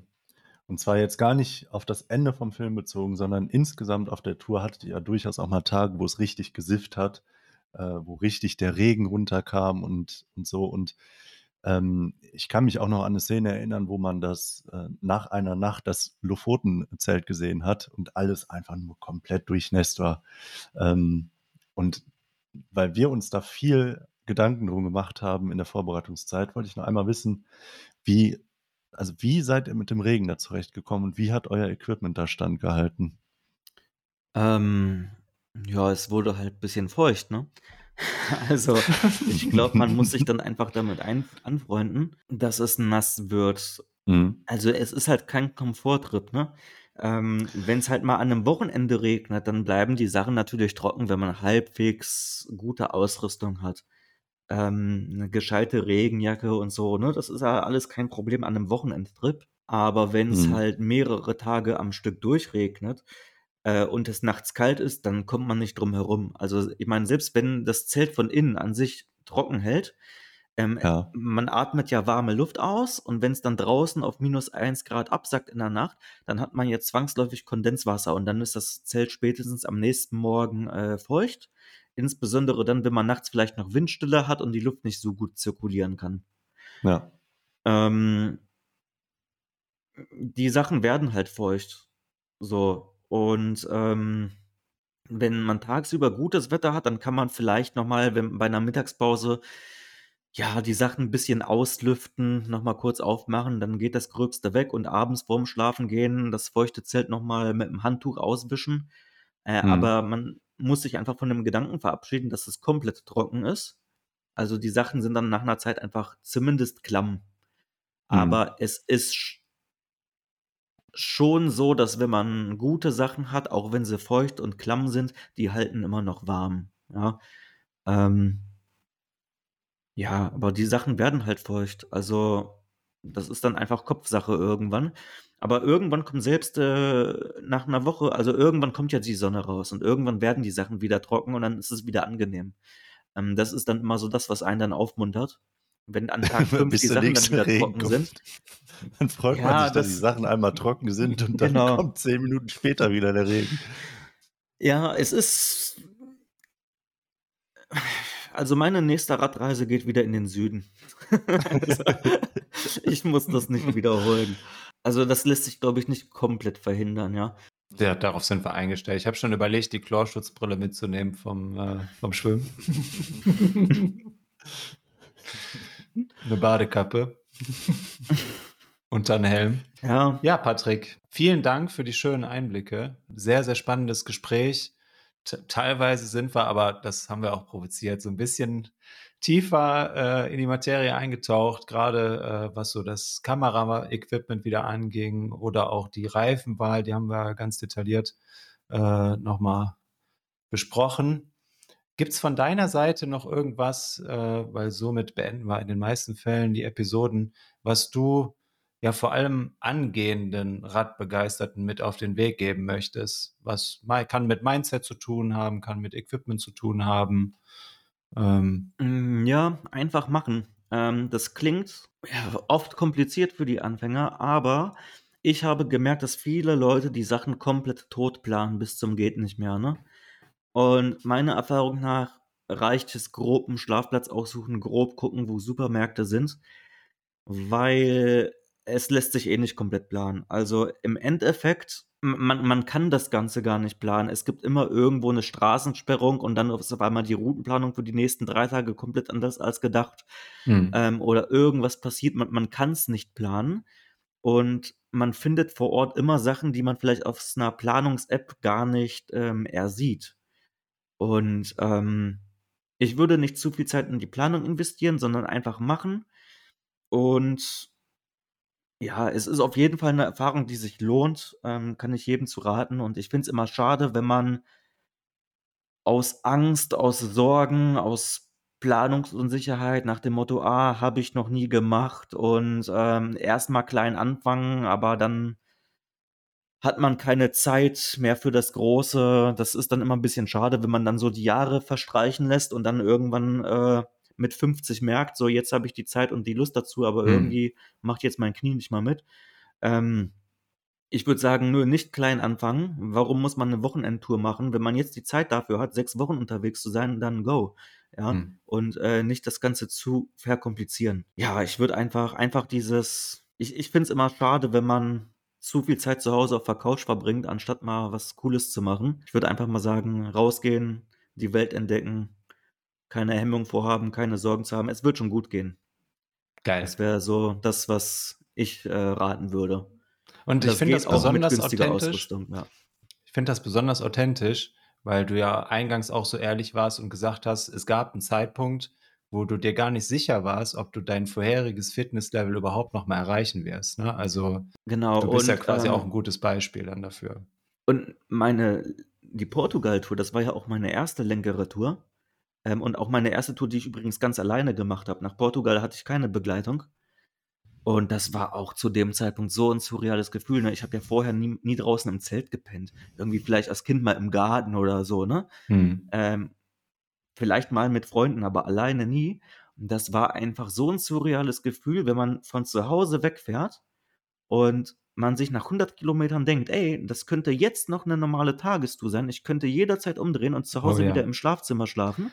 Aber zu dem Zeitpunkt einfach zu wissen, nee, du schläfst heute nicht zu Hause, aber du könntest theoretisch noch zu Hause schlafen und du bist so unterwegs, hast keine Ahnung, wo werde ich heute pennen, was werde ich erleben und so komplett ins Unbekannte zu stoßen, wenn man sowas noch nie vorher gemacht hat, das war so ein komisches Gefühl.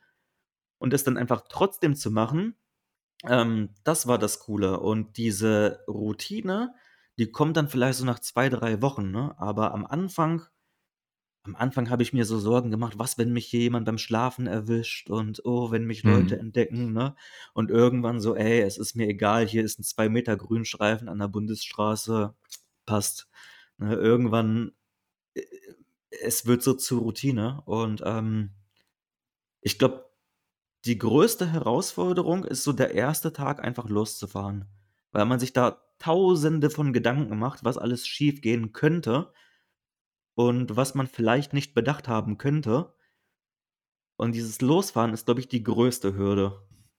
Weil eine Route in Komoot zu planen, das, ich glaube, den Schritt sind schon viele gegangen, aber dann wirklich loszufahren, das ist dann so die größte Hürde. Aber wenn man das überwunden hat, die nächsten Wochen, die gehen, die verfliegen dann so schnell, das geht dann so easy. Und äh, ja.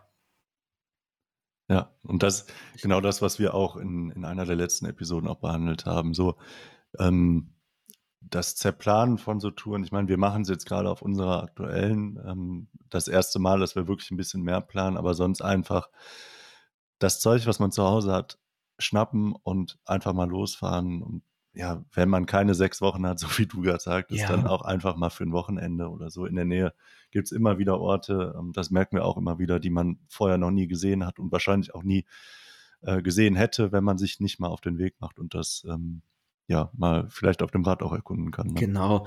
Und einfach, einfach machen. Ne? Ich meine, selbst wenn man was vergisst in der Schnelle, äh, ein zweites Paar Socken kriegt man auch unterwegs gekauft. Gut, an das 800-Euro-Zelt sollte man vielleicht denken, aber ansonsten, äh, Das wäre richtig lustig, Das- wenn ich das das- vergesse. ja, Ah, ups. ja, Kann passieren. aber sonst, äh, ganz ehrlich, also wenn man irgendwie eine Kleinigkeit vergisst, es ist ja nicht so, als dass es unterwegs keine Geschäfte gäbe, ne? Hm. Und Mhm. ähm, man muss es nicht komplett zerplanen.